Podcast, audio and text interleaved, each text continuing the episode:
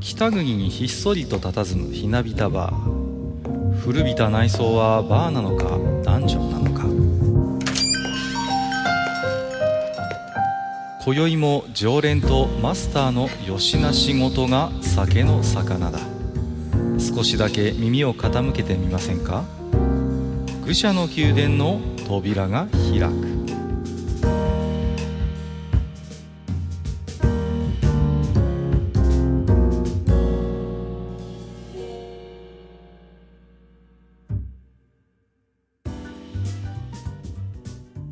いやマスター、今日も来ましたよ。はい、いらっしゃい。いやー、相変わらずね、もう世の中は非常時ということで、そうですね。うん、連休とはいえですね、まあ、なんですか、こう、あんまり外に出るなということでね。ステイホームってやつですね。そうなんですよ。まあ、ね、仕方ないのかなとは思うんですけれども、はい。あのー、なんですか、まあそういう中でね、まあちょっとあの、世の中ではですね、まあ、ちょっとしたブームもこういう中でありましてね、はいはい。なんですか、えっ、と、アマビエブームということでね、はいはいはい。はい。あの、愚者の宮殿が火をつけたという。いや、火をつけてはいないと思うんですけど、はい。あのーちょっとね、あのーせっかくなので、この前再放送ということでご紹介をさせていただきましたけれども、はいはい。あのー、にごりさんの妖怪話でね、もう2年前ですか、にもなるんですけれども、はい。あのー実はもうすでに愚者の宮殿ではアマビエを紹介していたというね、うん。はい、ことそうで、そう。時代先取りでね。そうなんですよ。で、まあ、にごりさんのね、さすが、やっぱりね、このさ辺は。すがはにごり先生というね。にごり大先生ね、はいもしかしたらこういう事態を見越してですね、あの、ご紹介をされたのかなと。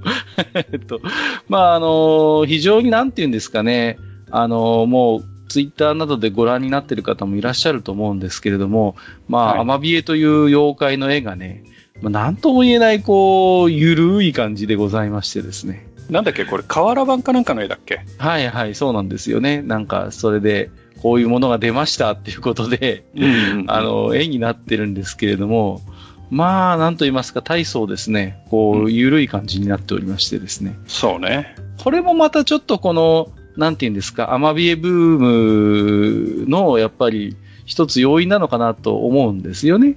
うん。これがあんまり極端にこう、ちょっとグロテスクだったり、怖かったりすると、ちょっとまた違うんでしょうけれども、うん。なんとも言えない、こうゆる、ゆるキャラみたいなゆるさとか、ユーモラスな部分があって、はいはい。うん、まあ、それでちょっとこう、あの、可愛がられてるというところもあるのかなと思うんですよね。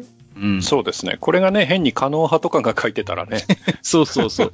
妙になんか、ね、リアルなタッチで、うんこう、書かれてるとなかなかね、ちょっ、とこう、とっつきにくいかなと思うんですが、はいまあ、なんとも言えないゆるさがあるもんですから、そうですね。えーうんね、なんですか？こう、萩谷さんもこのアマビエ絡みでなんか、こう、買ったり作ったりなんてこともあるんですか、あなんかの、埴輪を作りましたね。そうですよね。はいアマビエハニが作ってましたよね、作ってました。はい。あれは今飾ってるんですか、やっぱり？今、あの、テレビの前に飾ってますよ。ああ、いいですね。はい。なんかそう、作りたくなる造形してるんですよね、なんとなくちょっとこうね。うん、特徴もあるし。で、私はね、ちょっと、萩和さんみたいに、こう、器用じゃないもんですからね。はい。私はちょっと購入してきたんですけれども、あの、南部鉄器製のアマビエがあるということで、ほう。そうなんですよ。あの、まあ、こっちの方ちょっとね、南部鉄器とか南部鉄瓶っていうのが有名なんですけれども、うんうんまあ、それをね、ちょっとこう、まあ、こっちではそれなりに名の知れたところがありまして、はい。そこがですね、同じそのせ素材でアマビエ作ってみたということで、はい。あの、キャンペーンや見た。そうそうそう。これがね、なかなかユーモラスで可愛いもんですからね。うんうんうん。まあ、ついでなんでちょっと一つ小ぶりの鉄瓶を買ってですね。はい。で、それと一緒にこのアマビエがおまけでついてきたんですよ。う。うんんうん。で、まあね、あの、非常にこう、ものも良くてね、はい、今、玄関先で飾ってますけれどもね。それは本当に飾るだけですか？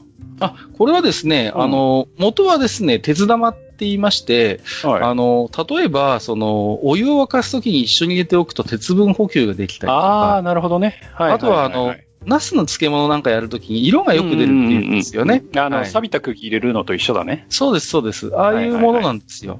だから、ままあ、そういう実用性もあるものなんですけれども、はい。ちょっとね、あのーあまりに可愛いもんですから、うん今はちょっと置物代わりに玄関先にね、鎮座してるんですけれども、なるほどね。はい、はい。ええまあ、疫病よけ、疾病よけということでね。うんうん。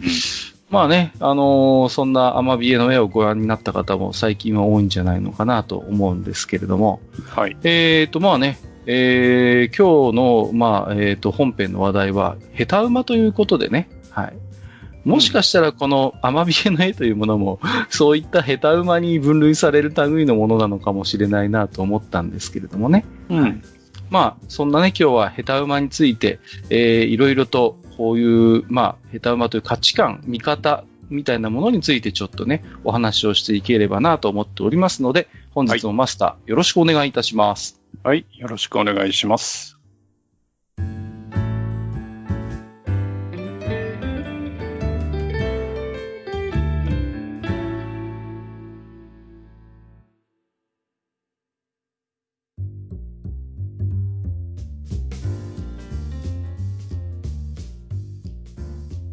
はい、えー、それではね、えーはい本日は、えっ、と、ヘタウマという価値観を考えるということでね、はい。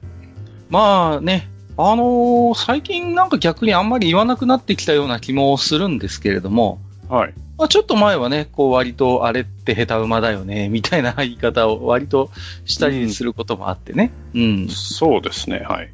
それなりに、まあ、あのーなんていうかな、共通見解の取れる、まあ、あの、た言葉なのかなとは思うんですけれども、うんまあ、なんと言ってもね、こう、なんですかね、私が、これ、これがヘタウマなのかな、みたいに、あの、認識するきっかけになったのは、あのーやっぱ、エビスよし、おいしいよ、エビス吉和さんなんですよね。はい。エビスさんね。いきなり噛みましたけど、はいはい。今でこそ何ですか、こう、バスに乗ったりとかする、まあうん。割とこう、面白おじさんみたいな感じなんですけど、本人かなりクソ野郎ですけどね。まあね、それでもちょっと話題ですよね、なんかね、こう、はい。ナチュラルにこう、クズじゃんじゃないかみたいなことを。まああのね、あの、そでも結構やっぱりこの方も長く活躍されている方で、うん。あの、昔ね、ビートたけしが出てたスーパージョッキーっていうテレビがありましてね、はいはい。土曜か日曜のお昼にやってたと思うんです、こっちの方だと。うんうん。で、これの中でたびたびこのね、エビスさんのこう、絵が、イラストがよく使われてたんですよね。こう。はい。うん。でね、まあもう皆さんもご存知だと思うんですけど、なんとも言えない、こう、なんて言うんですかね、こう、うん。決してうまいとは言えない、こう、うんイラストの数々でございまして、うん、インパクトはあるんですけどね、あの、ザ・頑張るマンってね、うん。子供が描くような、まあ、絵にちょっと近いんですけれども、で、やたら汗をかいていたりとかね、なんかね、こうね、大体あんまにっこりしてることは少なくて、割とこう、ね、怖い顔してたり、なんかこう、しょんぼりしてたりみたいな、そういう表情をしてる場合が多い気がしますけれども、まあ、エビスさん本人もね、スーパージョッキーにはよく出てましてね、うん、あれこれひどいことされてたなという記憶もあるんですけれども、まあ、私の場合はだ、ですから逆にそこから、あ、このエビスさんっていうイラストレーターの方は、あ漫画家も、漫画家も描いてんだな、みたいなことが後から分かりましてね。後からその、いわゆる伝説的な、まあ漫画雑誌であるところのガロに書いていることを知るんですよね。ほうほうほで、まあちょっとね、きっかけがありまして、あのー処女短編集の、あの、タイトルもすごいんですけど、地獄に落ちた教師どもっていう本を読みましてね。う。うん。いやー、衝撃を受けましたね。本当に、こう、なんて言うんですかね。あの、まあ、決して絵のタッチは、まあ、上手じゃないですし、絵もどこか平面的でのっぺりとした形でね。はい。まあ、お世辞にもうまいとは言えない絵ですよね。こうただもうストーリーがもうシュールというか、うん。もう最古というかね、ほんと不思議な世界を描くんですよね。で、まあ短編集なんでいろんな作品があるんですけど、大体こう、どの作品にも暴力性があったりとか、まあ、エログロナンセンスの世界ですわ。本当にね。こううん。なんか、ね、教師と冴えない中年が、こう、三角関係になるんですけど、女の人と。うん。で、なんか教室でいたしちゃったりとか、それを見ている教師がわけのわかんないことを喋ったりっていう、もうなんか本当にシュールで不思議な世界なんですけど、うん大体最後はこう刺されたり殴られたり、ひどい目に遭って終わるみたいな。なんだこれはっていう、もう、漫画だったんですよね。うんはいはい。ななんでしょうね。あの、ネジ式とかはそれまでに読んでたことはあるんですけど、うんああいう世界ともまたちょっと違う、なんとも言えない、こう、むき出しの、なん欲望とか、そういうパッションみたいなものは、こう、感じることができる漫画だったんですよね。う。うんん。で、あ、で、この、やっぱり、エビスさんの漫画っていうのが、まあ、割と評価される向きがあってね、こう特にこう文化人とされる人なんかから、いや、あの漫画はすごいよみたいな、あれは下手馬だよなんていうのを見たり聞いたりして、あ、世の中には下手馬っていう概念があるんだなってことを、僕はやっぱりエビスさんで知るんですよね。うんうん。で、そこからちょっと逆に興味を持って、いろいろこう、まあ、遡って読んでみたりしたものもあって、はい。例えば、これもガロだったと思うんですけれども、あの、湯村照彦さんっていう方の、あの、はい。情熱のペンギンご飯っていう漫画があるんですよね。うんうん。で、これも結構古い作品なので、私は時間少し、あの出てから、随分経ってから手に取って読んだんですけど、これもまあまた、なんとも言えないシュールな、不思議な不思議なお話なんですよね。うん。原作が糸井重里さんで、まあ、イラスト作画を湯村照彦さんが手掛けてるんですけれどもね。うん。湯村照彦さんなんかも多分、あの、お名前で検索していただければ多分、ああ、なんかこのタッチの絵見たことあるっていう、結構思われる方も多いかなと思うんですよね。うん割と見たことで、T シャツのデザインとか良くなったりしますよね。この人のこう、うん絵とかね。うん、そうそうそう。で、割と作品も多く発表されてましてね。うん。私らよりもっと、やっぱりこう、上の世代の方で下手馬って言って最初に湯村照彦さんの名前が出る方が多いようですね。うん。あとはね、下手馬って言ってこう、出てくるのが、やっぱり当時自分が読んでた、やっぱり雑誌とかに見つけるんですけど、やっぱ三浦淳さんなんかもこのジャンルかなって感じもするんですよね、こう。あんまりこう、なんていうの、絵のこうデッサンがすごいとか、こうね、造形が綺麗だとか緻密だっていう世界じゃないじゃないですか。で、宝島もそうなんですけど、僕はあの、うん、これ、マスターもご存知ですかね、バウっていうね、しょうもない本が出てたんですよ。あの、バウね。うん、ボイスオブワンダーランドだったかな、確か、元は。で、宝島のこれコーナーでしたよね。で、街に溢れてるなんか変な看板とか、新聞とか雑誌の誤色を面白がるっていうものがあったんですよね。うん。で、結構シリーズになってますよね。なんか、10冊以上出てたと思うんですよ、バウって。うん。マスターってこのバウって読んだことあります？ちなみに。いや、ありますよ。結構数出てるじゃないですか、単行本みたいになって。そうそうそうそう。ね。で、やっぱりこう、あれもなんか独特の世界ではあるんですけど、うんよくあれのイラストに三浦淳さんがこう載せ出たりしてね。はい。そうそうそう。うん。たまにこう、ブックオフとかでこう見、見かけません？このバウみたいな本ってこう、ついつい一回手に取っちゃうんですあーあるかなうん。うん。あ、懐かしいなと思ってね、こう手に取っちゃうんですけどね。うん。あとはね、この辺の下手馬ですと、やっぱりこう、根本隆さんとかね。ああ。あとはまあ、尻上がりことぶきさんとかもちょっとこう、決して上手ではないけど味があるみたいな、うん。うん、作品かなっていう気がするんですよね。うん。まあ、お名前をね、知らなくても、こう、例えば、その名前で検索していただければ、ああ、こどっかで見たことあるな、みたいなテイストのイラストや漫画が出てくると思います。あとは、商業誌の漫画なんかですと、僕は結構少女漫画を3、4読んでましたんで、あのーリボンの、まあ、桜桃子さんも、下手馬って言うと怒られるのかもしれませんけど、やっぱりあの中では異色の漫画でしたしね、当時のリボンの中で。はい。さらに言うならば、岡田アーミンの衝撃っていうのがやっぱあったんですよね、こうね。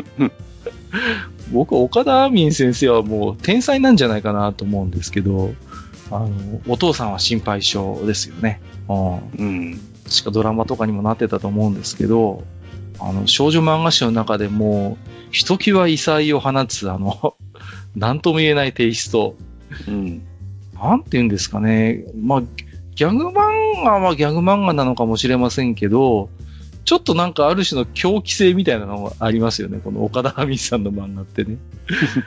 で、やっぱ僕なんかこうね、あの、少女漫画誌読んでても、結構やっぱ好き嫌いが分かれるんですよね。なんでこんな漫画載ってんのっていう人も中にはいるし、うん僕は結構好きだったんで、いや、ああいうのも載ってるリボンってすげえな、みたいな、そういう感覚だったんですけどね。うん。あとはまあ、僕なんかだとやっぱりね、あの、地元が近いんで、吉田戦車なんかも、結構、うーん、下手馬系の漫画家さんかなっていう気がするんですよね。うん。この人はビッグコミック系だったような気がするんですけどね、最初ね。うん。映るんですよね、映るんです。あれの連載があって、うん。あれも、なんて言うんですかね、こう、カワウソくんとかは全然表情がないし、うん。うん。非常にこう、なんて言うんですかね、こう、決して、あの、絵がめちゃめちゃうまいっていうタイプの漫画ではないんだけれども、なんかちょっと引っかかるっていうテイストですね。うん。あとは、えっ、と、ゲームで言うと、あの、ディスクシステムでナゾラーランドっていうゲームをね、サンソフトが出してたんですよ。はいはい。で、これに使われてるイラストなんかも、なんかこう、わざとだと思うんですけど、ちょっとこう子供が描くようなテイストのイラストだったりしてね。うん。これもなんか非常にこう、下手馬系のイラストかなと思うんですね。うん。あとはまあ、並行して私もね、あの、ドスケベでしたんで、エロ漫画もよく読んでたんですけど、エロ漫画誌とかもね。うん。うん。あのね、町野変丸さんって知ってますかね、マスター。わかりますよ。はいはいはいはい。僕は好きですけどね。あーあの人の、あの、漫画も、色漫画の中ではやっぱり下手馬に分類されるかなと思うんですよね。ああ、そうですか。うーん。まあ、割とこう、なんて言うんですかね、こう、異彩を放つような絵じゃないですか。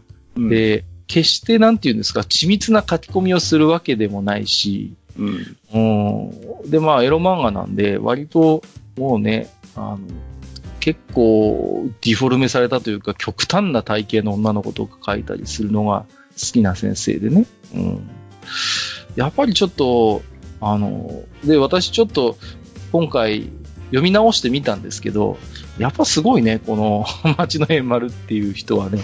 もうなんていうんですかね、下手馬系の漫画家さんのやっぱ特徴で、ストーリーがやっぱり、うん。ちょっと普通じゃないような、こう、人が多いかなっていう感じもするんですよね。これ後でちょっと、もう少し詳しく考察してみたいと思うんですけど、ちょっと不思議な世界ですよね。こう、女の子が、肉体欠損系もよくあるし、肉体改造系もあよくあるし、うん。それが結構もう、なんていうのかな、もうエロを逸脱して結構グロテスクなレベルになるのが町野さんの特徴でね。うん。うんだからね、なんとも言えない不思議なやっぱ世界を持ってる先生が多いかなっていう。それが下手馬ゆえなのか、その、ストーリーを追求するか、結果下手馬になっていくのかはちょっとよくわからないんだけども、やっぱ不思議なやっぱり親和性があるかなと思うんですよね。うん。で、町野さんが一水車系の漫画で、エロ漫画でよく書いてたんで、合わせて言うとゴブリン先生とかも結構特徴的かなはいと。ゴブリン先生、エロ漫画家なんですけど、あの、たまにプロレスネタの4コマとか書いたりしてて、エロも全然、全然エロ関係ない。むしろそっちの方が面白かったりする面白い人なんですけどね。うん、この人の絵もなんかやっぱりちょっと、うーん、異色だったかなと思ってね、ざーっとやっぱり読んでいく中ではね、うん、引っかかる。何か、決してね、ズバ抜けて上手というわけではないんだけど、どこか引っかかるタイプの、えー、エロ漫画家さんだったかなっていう感じで。うん、ざっとこうね、僕がこう、下手馬っていうことを考えた時に出てくるのはこういう作品になってくるんですけど、はい、マスターの中ではいかがですか？例えば下手馬って言われて、うん、ああ、こんな作品があったなって思い出されるものって何かあったりします？あの、下手馬って難しいところがあってね。うんうん。あの、本当は、その、画力としてはものすごく高いものを持ってるんだけど、うんうん、えー、そういう絵を描いてるっていう人と、はいはい。そもそも、その画風というかそういうものがそういう感じっていう人といるので、ですね。その辺がまあ難しいところなんですけど、うん。うーんと、やっぱり最初になんじゃこりゃって思ったのは、やっぱ柘義治さんああ、はいはいはい。それこそ二次式の、あの、医者はどこだってあれですよね。はいはいはい。あれを見たときになんだこれとは思いましたね。あの、実はちゃんと読んだことないんだけど。ああ、そうですか。はい。うん。で、そう思ったり、あとは、ん、漫画として読んでて、いや、この人の絵は、その、絵としては、うん、へったくそだなって思ったのが、あの、徳弘正也さん。あの、ジャングルの、じゃターちゃんとか、ね、そう、はいはいはい、シェイプアップランとか描いてる、あの方ですよね。うんうん、あの、はい、あの人の絵を下手と言ってしまうのはどうかと思うんだけど、うん、ちょっとやっぱり、僕としてはあんまり受け付けなかった。話は面白いんだけどね。はいはい。うん、話は面白いんだけど、平面的ですよね。なんかこう、奥行きがないっていうか、なんかこう、うん、うん、ペット貼り付けたようなこう、キャラクターをこう描いたりしますよね。で、なんか、パースが強烈にかかったりとかするんで。そうそうそうそううん、だから、その辺がね、ちょっとえって、特にあの、当時のジャンプって結構その画力の高い先生がたくさんいたので、うん、そうそうそうそう。うん。だからその中にあって、なんでこの人がジャンプに乗ってんの？みたいな、のを感じたことはあります。はいはい、あとはね、あのー、まあ、これは下手馬って言っちゃっていいのか悩ましいところではあるんだけど、はい。いわゆるその少年漫画とかよりじゃなく、どっちかっていうとその劇画の方で、あの、4コマとかを書いてる先生。はいはいはい。っていっぱいいらっしゃるじゃないですか。そうですね。だから古い先生だと、例えば、富永一郎さんとか、はい、はいはいはい。あと原平さんとか、の絵っていうのも、うまいかって言われると、まあ、うまいんだろうけど、うん、ディフォルメがすごいじゃない。そうそうそう。そう、ねうん、だから、その辺をどう取るかっていうのもあるし、はいはいはい。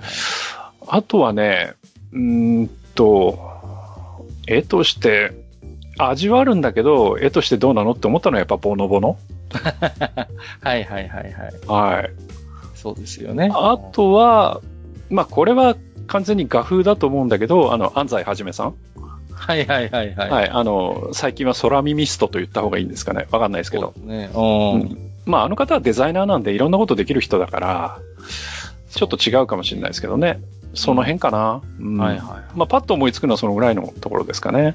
安西さんは、あれですよね、NHK でワシモっていうアニメのデザインやってますけど、はい、やっぱりちょっとこう、うん、ちょっと変わったテイストですよね。洗練されてるかといえば、はい、うん、どうなのかなっていう感じだし、はい。あの、劇画系と、あともう一つこう、例えばコラムニストの庄司貞夫なんかもこう、イラスト描くじゃないですか。あの人も本職は漫画家ですから、はい。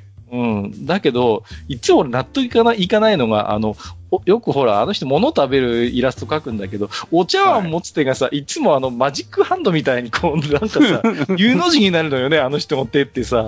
うん。全然こう、なんていうの？あのー、こう、リアルじゃないっていうの？うん。お手をさ、完全なマジックハンドの U の字にして、こう、お茶碗をそこからそっと持つんだけど、そんなような持ち方しねえだろうと思うんですけど。うん、まあ、でもその辺はね、あの、うん、なんか、ね、それこそ手塚治虫さんだって、うんうん、結構いろいろ、そういう風な書き方もしたりすることもあったので、なんとも言えないけどね。でも、なんかでもそれがじゃあ取るに足らない作品かというと、そんなことはなくて、やっぱり心にどこか引っかかる、印象に強烈に残るっものがあるじゃないですか。やっぱり味はあるんだよね。そうそう、味があるってよく言いますよね。うん、そうそうそう。だから、今ちょうどマスターがおっしゃいましたけど、そんな、下手馬っていう言葉をじゃあ別の言葉で表現するなら何かっていう時に、やっぱり、一つにはやっぱ味があるっていうことだと思うんですよね。そうですね。なんか味があるよねとか、うん、なんかあれ気になるよね、あれ、みたいな感じの？やっぱりその、うん、なんていうの、ただ下手くそで絵が描けない人とは明らかに違うんですよ。うん、そうそうそう、そうなんですよ。描け、描けてるの。うんうん。で、やっぱりその、いろんなものを書いてったときに、その、やっぱり、こう一つの、なんか、ポリ、ポリシーって言うとなんかちょっと違うんだけど、はい。何かその、一本通ったものがあるんですよ。うん。でも、ただ絵の下手な人ってそうはならないんで。そうなんだよね。うん。うん、そこがね、本当に不思議で、あのー、割とだから、恵比寿さんとかも湯村さんもそうだけど、うん、絵もまあまあ、決してお世辞にはまあ、綺麗には見えない。で、ストーリーもはちゃめちゃで破綻してるようなストーリーを書くのよね。うんうんうん、だから、何に僕たちは引っかかるんだろうっていうのも正直あるんですよ。ストーリーが抜群にいいかって言われると、うーんって思うこともあるしね、ビさんの漫画なんか特にそうですし、うん、だからね、何なんでしょうねっていう、こうね、その辺がね。で、なんかやっぱ気になるし、まあ、とにかく存在感はあるっていうね、その、うん、うん、強烈なやっぱり存在感は共通して、そういう下手馬系の漫画家さんにはあるのかなっていう感じがして、で、はいまあいろいろ考えるとやっぱりその創作をしたい、表現したいっていう結構そういう剥き出しのやっぱりこう衝動みたいなものがその存在感の源泉かなっていう気もするんですよね。こう、うん、で、あのね、なんて言うんですかね、こう、僕昔、代々木のとある予備校でね、こう講師をしてたこともあるんです。その、まあ、少し、シナリオライター入門みたいなところで、はいはい。前に言ってたね。そう、一コマ持ってたんですよ。で、あのね、よくいるタイプは、の人なんですけど、まずはとにかくきっちり技術を身につけてからじゃないと、僕はお話を書きたくない、書けないっていう人が結構いたんですね。その、しっかりそのノウハウとか技術的なものを100%自分のものにしてから僕は書き始めたいんですっていう人がいるんですよ。で、それってもうね、あのー、まあ、僕から言わせればもう申し訳ないけど、それは0点だと いうことを言うんですよね。その、なぜならば、その、そういう表現における技術論というのは、突き詰めていっても、キリがない話だと。その、ある程度のお約束方法論はあるけど、せいぜい僕は3割ぐらいだと思ってて、そこから先はもう自分でこう見つけていくしかない世界なんですよね。だけど、この、例えば半年なら半年の授業を受けた後僕は、じゃあ書き始めますみたいなことを平気で言う人がいて、いや、それは違うよって、その、仮に技術が伴わない自分の中で、例えばその、まあまあ、あの、文法上の表則とかも含めた、そういうテクニックがない中でも、とにかく俺は今これが書きたい、想像したい、表現したいっていう衝動のもとにやっぱり書き始める、創作を始めるというのが、一つの本来の形だと思うんですよ。ところが、何なんでしょうね、その日本の、うん、その美術の公教育のあり方なのか、あるいは何か精神性なのかわかりませんけど、まずはきちんと技術的な段階を踏んでやると。段階を踏んでシナリオを書く。段階を踏んで絵を描く、シナリオを書く、漫画を描くっていうことに、すごくね、こう、ガチガチに固められている生徒が多かったんですよ。で、それを身につけてからじゃなくて自信がなくて何も描けない、何も絵を塗れないっていう生徒さんが結構いて、うん、他の先生ともなんでなんだろうね、みたいなことをよく話題にしてたことを思い出すんですよね。いや、それは素養がないんでしょ？ね、まあまあ、そう言ってしまうと、それまでかもしれませんけど、うん、いや、だってそうじゃないですか。うん、まあ、まあ、そうなんです。だから。だって、厳しい世界でも、そんなとこで緩いこと言ったってダメじゃん。そうそうそう。だから、もうはっきり言って、ね、そんなこと言って、いや、きっちりこの半年の授業を僕は受けてから、あの、始めますみたいなこと言ってるようじゃ遅すぎるし、そもそも間違ってるっていう、うん、ことなんだけど、これが意外とわからないっていうね。うん、そういう、だから、ね、そういうところの予備校に来るぐらい、専門学校に来るぐらいの子だから、うん。それなりに、そういう表現するパッションを僕は持ってるんだろうなと思って行ったんですけど、驚くほどそういう人が少なくてね。うん、とにかく、小手先の方法論、技術論、これをやってはいけない、あれをやってはいけないを知り知りたいっていう人が多くて。うん。なんだろうな、その自分が表現するものが下手なのものになってしまうっていう恐れがそこにあったようにも思うし、うん。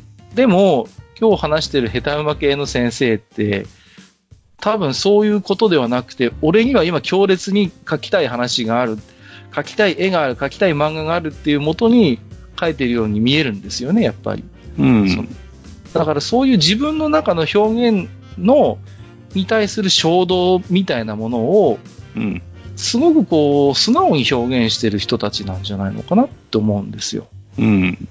うん、で、一方で、その、下手馬の一つ、まあ、対になるかどうかわかんないですけど、もう一つの概念として、馬下手っていうのがあるんですよね。こう。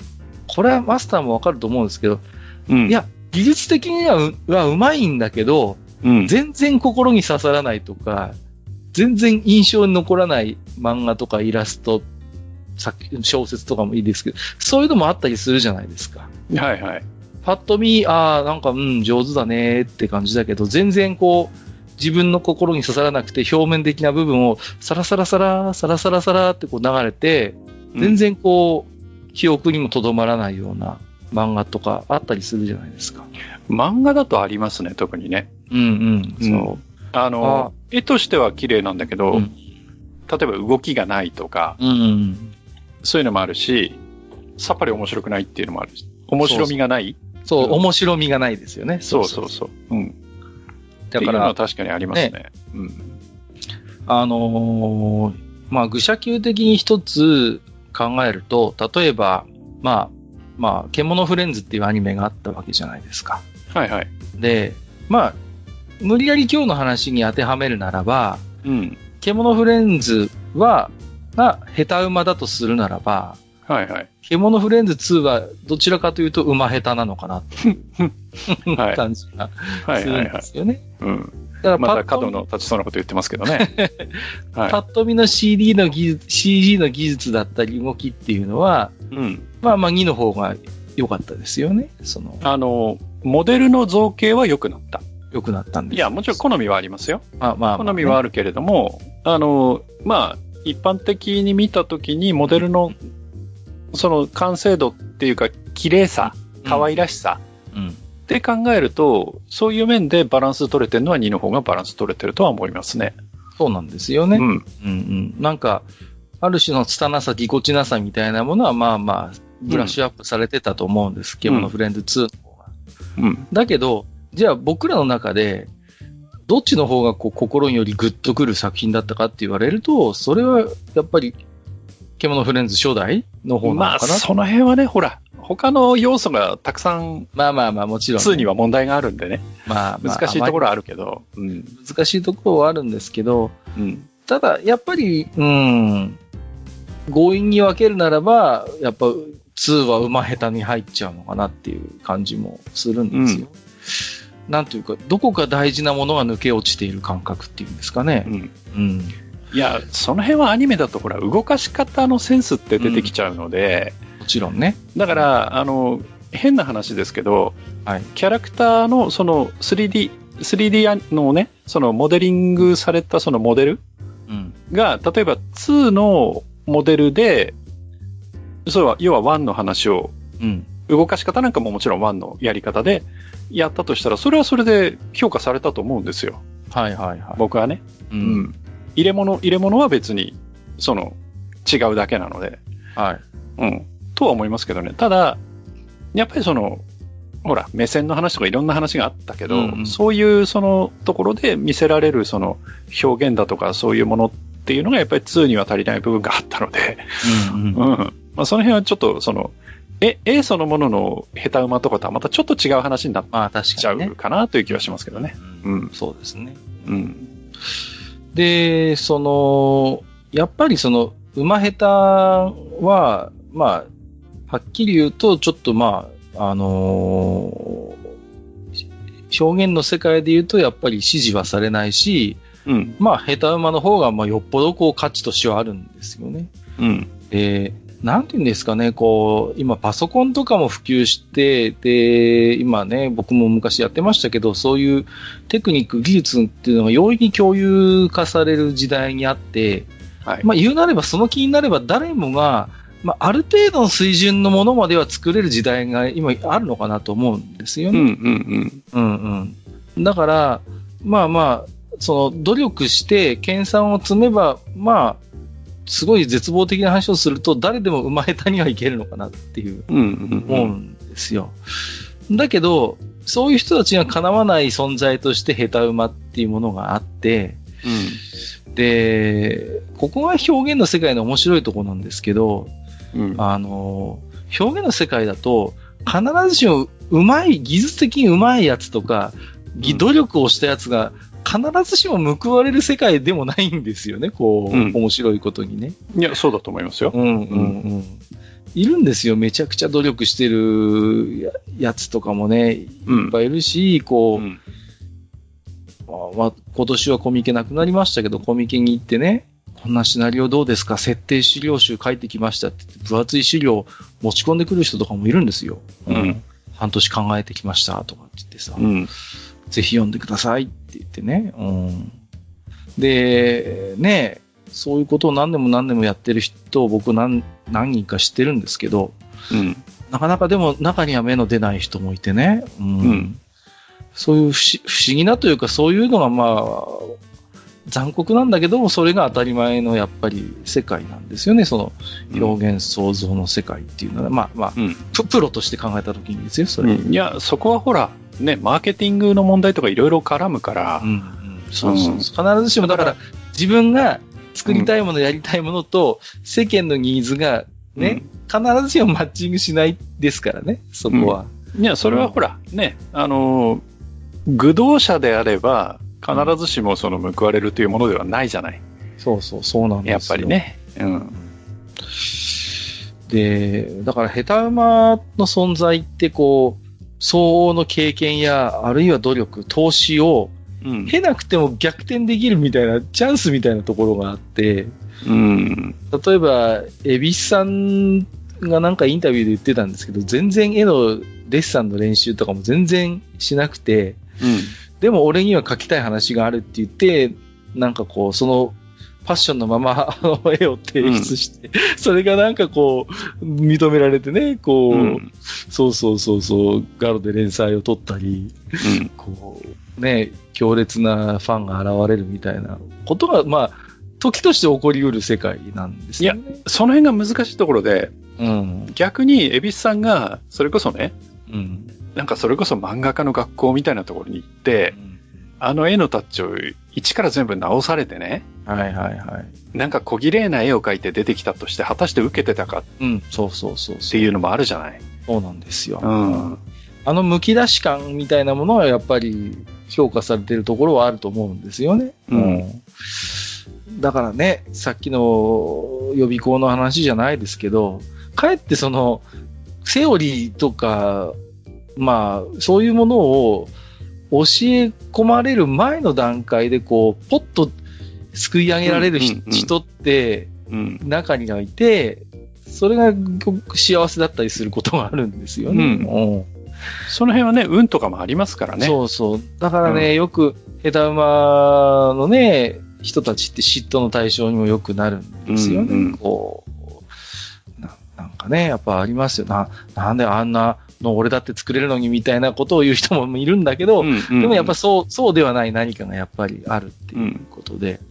うん、で、まあ、あとはまあ、無理やりちょっとこの下手馬っていう考え方を少しこう拡大したときにね、はい。例えば60年代、70年代、80年代の後半、前半ぐらいまで、結構海外のやっぱりアーティストとかでも、例えばキース・ヘリングだったり、バスキアみたいな人が出てくるじゃないですか。こう。うん、例えばストリートとか、はい、地下鉄にこう、こうね、まあ落書きって言ったら申し訳ないけども、そうやって書いてた人が見出されてね、こう、はい、1枚数千万億単位の値がつくアーティストになるっっていう話が、まあ、海外ありますよね。うん、で、キース・ヘリングの絵とか、バスキアの絵っていうのも、なんかこう、子供が描いたような絵っていうと、すごいいい表現なのかもしれませんけれども、うん、なんとも言えない、こう、ね、不思議な絵じゃないですか。こう、必ずしもデッサンが正確無比とか、うん、そういう描写がもう、本当に緻密みたいな世界ではないじゃないですか。うん。うん。だけどそういう人がやっぱ見出されて、こう、ね、評価される向きっていうのがあってね。で、この、まあね、キーセリングとバスキアってなんか本当に世代もほぼ同世代ですごい仲が良かったそうなんですけどね。うん。日本にもなんかちょくちょく来て遊びに来てなんかね、うん。なんか有名な話がありますよね。バスキアか誰かが酔っ払って、あの、ちょっとか壁になんか絵を描い絵を描いたそうで、即興で。なんか。うん、で、あの、まあ、ものすごい価値があるわけですよね。それこそ、今で言うとあれですよね、何でしたっけ、謎の画家って言われる人いますよね、なんかこう。バンクシーですか？そうそう、バンクシーとちょっと話が似てるかなと思うんですけど、バスキアがなんかこう、手慰みに描いたイラストがあって、ところがそこのお店の人は価値が分かんなかったんですね。うん、次の日って見たら綺麗に消されてたっていうね。うんうんうん、ありますよね、落書きなんかされちゃうとかって言ってなんか、一生懸命ゴシゴシこすって消して消してたって話があるそうで。うん、まあ逆に言うと、旗から見れば落書きみたいに見えるような絵を描くわけですよね。うんうん。うん。だから、そういう、でもなんかこう、タイプの世界的なアーティストって、なんか日本でこの頃生まれな、生まれなかったんですよね、こう。うん。だからね、なんかちょっと、不思議といえば不思議なんですけれどもね。うん。なんですかね、その、表現をする、まあ、漫画やイラストに限らずですけど、表現をすることにこう、日本の公教育ってのは海外以上にこう段階をしっかり踏ませるっていうことがあるそうで、うん、その、自由に書いてごらんっていうよく言うんですけども、やっぱりその中でも、ある種の指導要領的なものがあって、うん。うん。まあ、僕なんかもある程度そういうものは必要だと思うんですけど、ちょっと型にはめすぎなのかなっていうことを言う人もいるんですよね、そこは。うん。うん。だからさっきの予備校の話もそうなんですけど、だから、わざわざ表現をするための予備校に入ったのに、まずはセオリーから順番に積み重ねてっていう価値観に支配されている人が結構な割合でいたので、うん。うーん。なん、なんだろうな、これはって当時からちょっと、もやもや思うところもあったんですよね。うん。で、なんですかね、こう、日本人ってどこか自分たちの表現に、こう、自分たち自身で価値を見出すのがあんまり上手でないところがあるのかなって気もするんですよね、こう。海外から評価されて、あ、これすごかったんだ、みたいな。例えば、有名な話だと、浮世絵なんかがそうだったらしいじゃないですか、なんかもう。うんうんうん、全然ね、そう、ね,、そう評価、なんか海外に輸出する、なんか陶器とか入れ物の包み紙にしてたそうじゃないですか、なんかこう、うんうんうん、浮世絵の紙ってところが、それが海外に輸出された時に包み紙の方がむしろこれはすげえってことになって、うん、そこで初めて、あ、浮世絵ってすごいんだ、みたいな、こう、海外でこう評価されて、こう、なんかね、再発見されるみたいなところがどっかあるような気がするんですよね。うん。まあ、ちょっとそんなね、こう、マーケット的な話から一旦離れるんですけど、日本人は、でも実はさっきのアマビエじゃないですけど、昔から結構この、ヘタウマ的なイラストには、あの、なんか、実は親しんでたんじゃないのかなっていうことがあって、はい。あの、どこかの美術館のサイトで見つけたんですけど、落中落外図屏風ってあるじゃないですか。あの、京都の周りのこう、バーっと俯瞰的な、こう、なんていうんですか、一、はいはい、枚の大きな屏風に描くような絵がありますよね。うん、うんうん、あれに出てくる結構人物ってまあいっぱいいるんですけど、結構なんか緩いテイストのこうキャラクターがいたりして、そんなにしっかりはっきり描いてるようには思えないんですけど、でもそんなのがさ、まあ、うん、うんうん、こう、高そうな屏風にバーっと書いてあったりするわけじゃないですか。まあ、サイズ的にも大きく書かれてるわけじゃないからね、一体一体がね。まあ、確かにそうなんですけどね。うん、なんか割とこう、ゆるい感じの、で、まあね、さっきのアマビエにしたって、まあまあ、瓦版みたいな速報性なのかな、あれは。こう、子供が描いたような絵がね、ああやってバーンって残ってるっていうのも面白いなって思いし思いますしね。うん。あとは、古くだと何ですか、室町時代ぐらいにあるあの、月島物語絵巻っていうのも、まあ、本当になんかこう ぬぼっとしたこう、なんとも絵も言われぬ人物が多数登場して、不思議な雰囲気を持ってたりするんですけど、なんでしょうね。こう、なんか、だから、そう、うん、必ずしもこの緻密で、正確で、綺麗に彩色されてっていうものが、良しとされて、それじゃないものはそれに劣るみたいな、こう価値観でもなかったんだろうなと思うんですよね。その、結構昔から。うん。うん、そういうところはあるのかなって思うんですよね。で、まあ今日はね、漫画とかイラストの話がメインになってますけど、はい。まあもちろんね、そういう漫画イラストにとどまらない下手馬っていうのがいろいろあるじゃないですか。例えば、あの、やっぱ僕がやっぱ音楽シーンで下手馬かなって思うのは、セックスピストルズですよね。あの、パンク。そっちに行ったか。はい。うん。で、ロックの世界もどんどんこう、まあね、ビートルズが出てきて、でだんだんこうやっぱ難しくなっていくんですよね、ロックの世界もこう、技術的な部分でうん。ぬんされたりとか、テクニックとかになった時に、結構ね、こう、水星のごとくセックスピストルズ、ピストルズが出てきて、パンク、あ、世の中にパンクっていうジャンルがあるんだって結構僕の中では、あの、印象が強くてね。で決して演奏うまくないじゃないですか、こう、超絶技巧って感じでもないし、ボーカルも、これ、えー、みたいな、その辺の、その辺のあんちゃんが歌ってるような感じだったりするじゃないですか、この。うん。うん。で、だから、技術云々じゃなくて、やっぱりその、まずはその自分たちのやりたいことをやるっていうことは先行してる、やっぱり音楽ジャンルとしてパンクっていうのが出てきて。うん、まあ、その辺はね、ほら、ロックっていうもの自体の歴史っていうか流れがね、うんうん、そもそもロックっていうのが、どっちかっていうと、その、社会に対する反抗とか、そう、反対そういうところから始まって、ね、そのロックっていうのがだんだん、その広まっていったんだけど、それがいつの間にか、その、ハードロックとか、うん、そっちに行くと、どっちかっていうと、その、その早弾きだとか。そうそう、技術的な部分そう、技術的な方にどっちかっていうと、その、要は聴かせるギターみたいな方に行っちゃったんですよ。だけど、ロックってそういうもんじゃねえだろって話になって、で、パンクが生まれてきてるようなところがあるんで。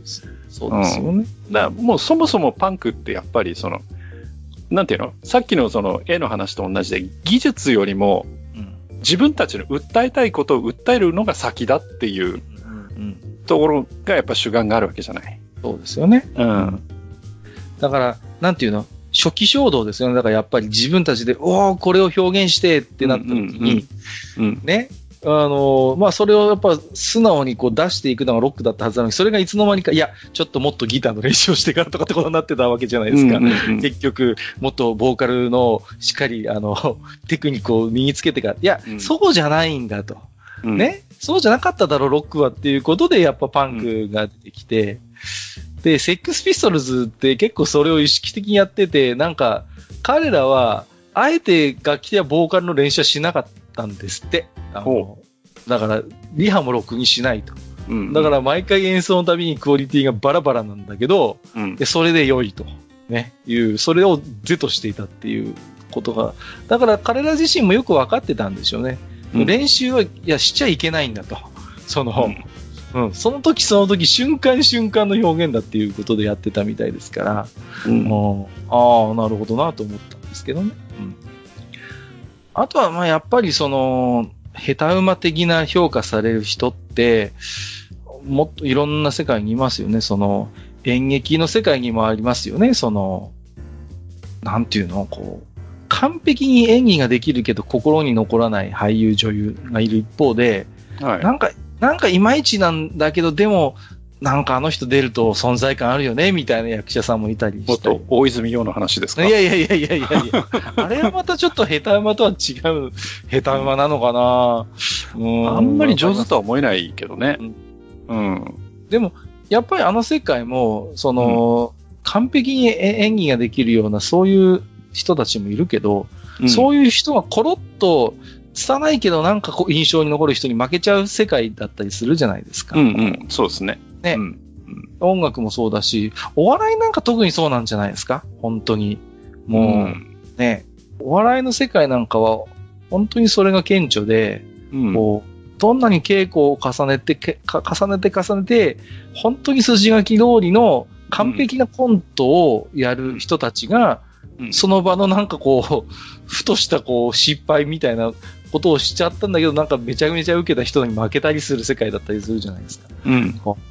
だから、あらゆる表現の世界に技術は拙いけど、どこか引っかかるものを持っている、やっぱ下手馬の担い手の人たちっていうのはいるんだなって思うんですよね。うん、その、うん。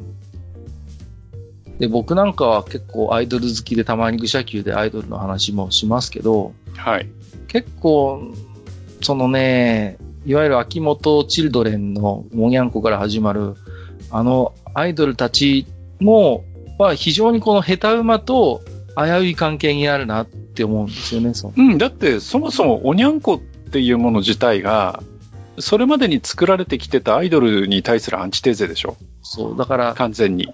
ある種の素人性というか、うんうん、その拙さみたいなものが売りだったわけじゃないですか。うん、そうですね。ね、うん、そうそうだから、おにゃんこを指して下手馬かって言われると、まあ中にはすごい上手い、歌が上手い子とかね、プロ意識の高い子もいるし、緩い子もいるっていう、まあグループだからね、うん、あれなんですけど、うん、だからその、やっぱり、イコール下手馬ではないのかもしれないけど、うん、おにゃんこにしろ、AKB にしろ、やっぱりそういう、なんかこう、素人臭さみたいな、まあ、み、なんていうの？身近な存在みたいなところで、こう、うん売り出してるところがあるのかなっては思うんですよね。うん。だから、それが、まあね、うん、うん。そもそも、その、おにゃんこにしても AKB にしても、その、まあ言い方悪いですけど、あの、歌を聴かせるグループじゃないじゃない。そうですね。そうそうそうそう。うん、そうじゃないんですよ、うん、彼女らはいろんなことをやって、トータルパッケージで、あんなこともやる、こんなこともやるっていう中で売ってる話であって、そうですね。その、歌がいいとか上手いとかっていうことで売ってないからね、そもそも。そうそうそうう。ん。だから、なんかね、うん、そういうところと近いところにあるかなと思うんですよね。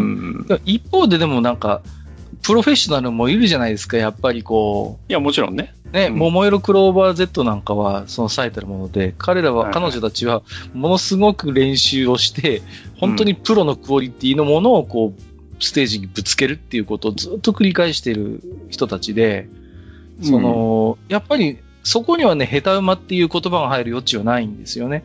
うん、彼女たちはやるからにはもう全力を尽くす、もうベストを見せるっていうことをやってる人たちってやっぱりいてね。うん、なんか結構松浦綾とかもそうだったなと思うんですよね。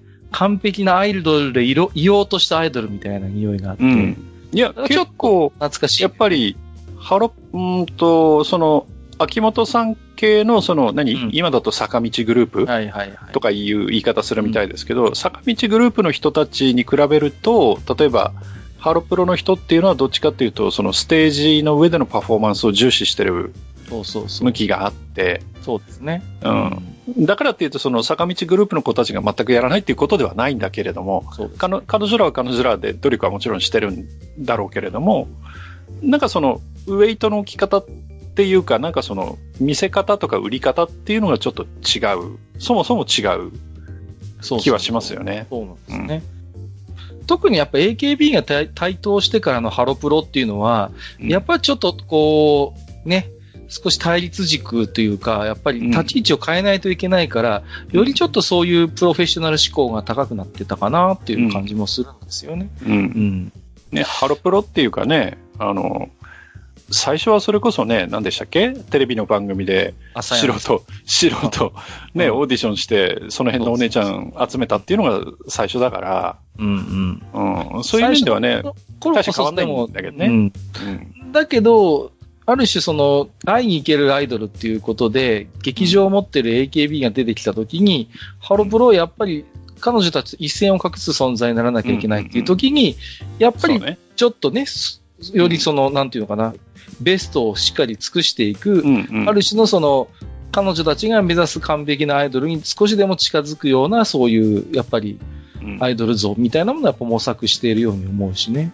そうですね。うん、そこはちょっと面白いなと思うんですよね。で、まあね、私、ちょくちょく話します。地下アイドルの世界は本当もうね、うん下手馬の宝庫でね、本当に。それは単に下手くそなんじゃないの？いやいやいや、そ、そこが肝なんですよ。うん、ほんと、下手下手がいるんですよ、下手下手が。もう、うん、下手くそでさっぱり心にも引っかからないような女の子もいっぱいいますよ。うん、その、あの、彼女たちって、あの、例えば一つのステージで7グループ、8グループ出てくるわけですよ、その。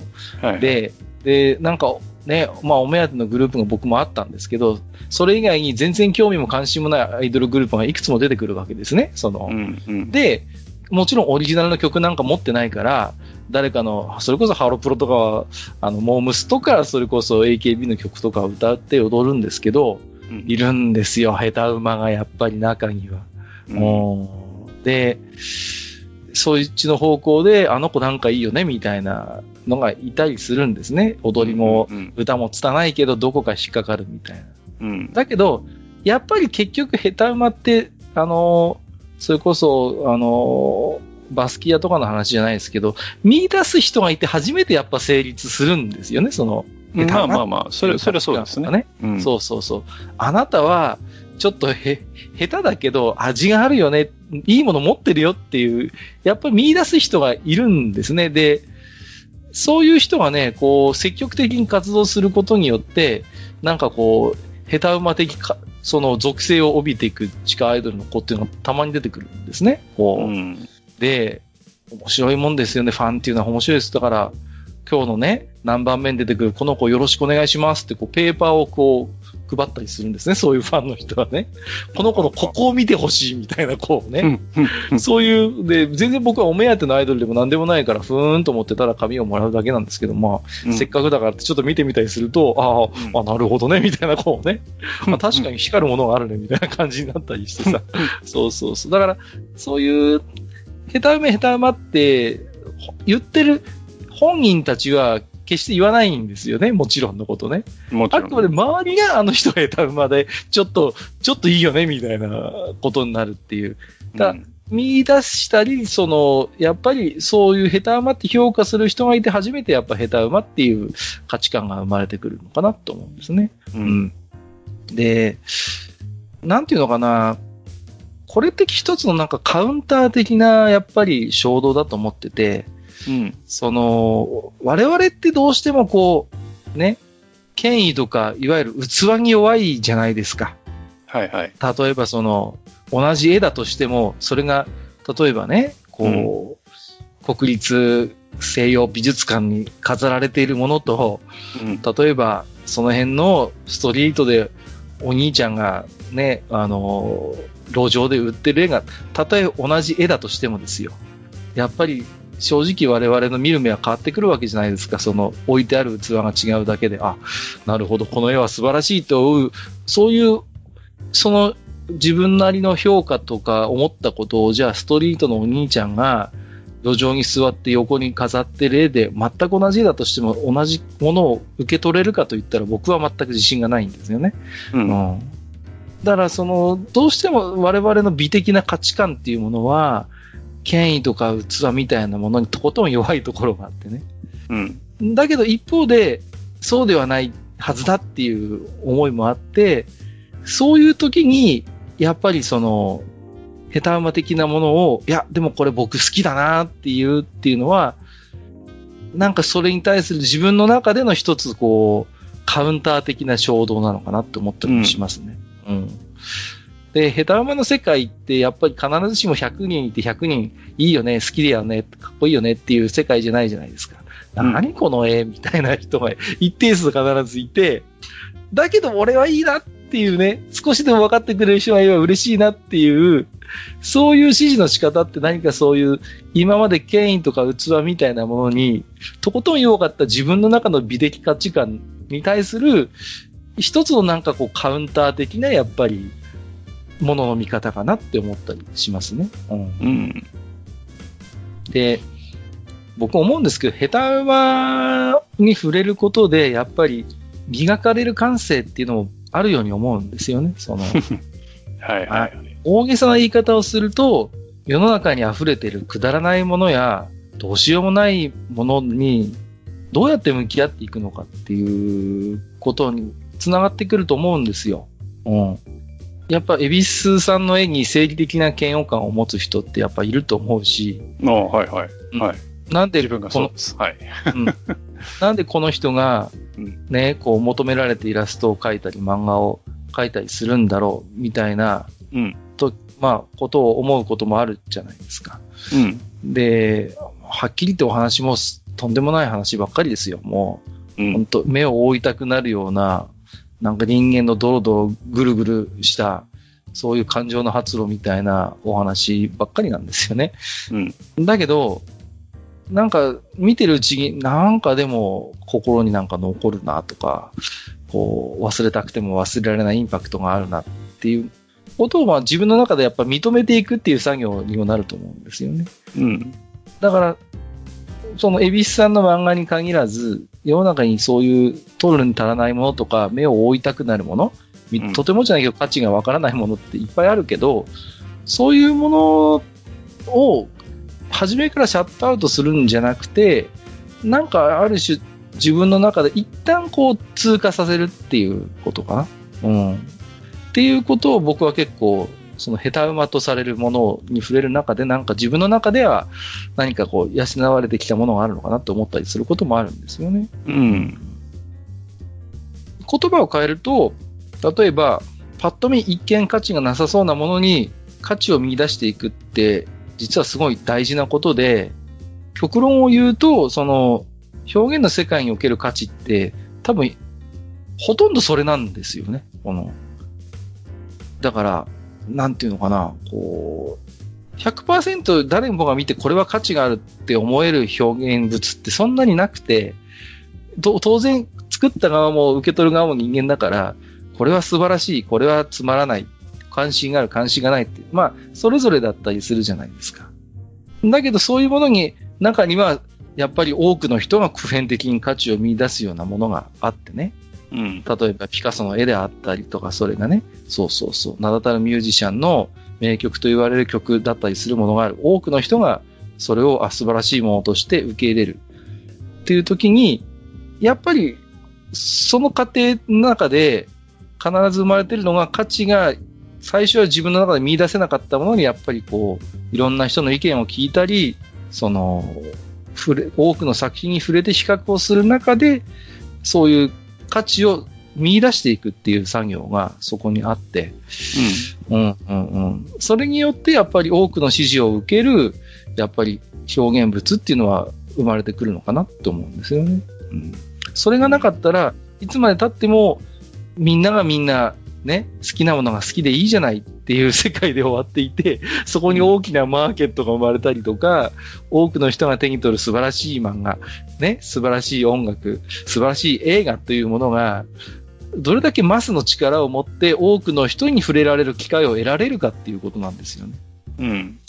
やっぱりそういうものを評価する人がいて、価値を乱すという作業があって初めて、まあ、10割とは言わないまでも8割ぐらいの人がああ、これ、買ってよかったな、見てよかったな、読んでよかったなって思えるものが、広く世の中に流通するっていう、まあそういうやっぱり、表現における世界のマーケットってやっぱそういう仕組みなのかなと思うんですよね。うん。うん、そういう感性ってだから、なんかすごい難しい話をしちゃってますけど、あの、ある種下手馬的なものを見てそこに価値を生み出すっていう中で、あの、養われていく部分っていうのは多分にあるように思う。あともう一つは、その、逆に、その、下手馬的なそういう、まあ、ものを出していく側の人間として考えたときに、やっぱりその、かっこ悪い、一見、一見かっこ悪いと思われるものを、やっぱそのまま出していくっていうことを恐れないっていうことですよね。うん。あるいは、その、多くの下手馬作品に見られるような子供の初期衝動、子供が、それこそ自由が帳に自由に絵を描いてる様？そういうところに眠っている本質とか面白さみたいなものを、やっぱ大人になっても継続する難しさがありますよね。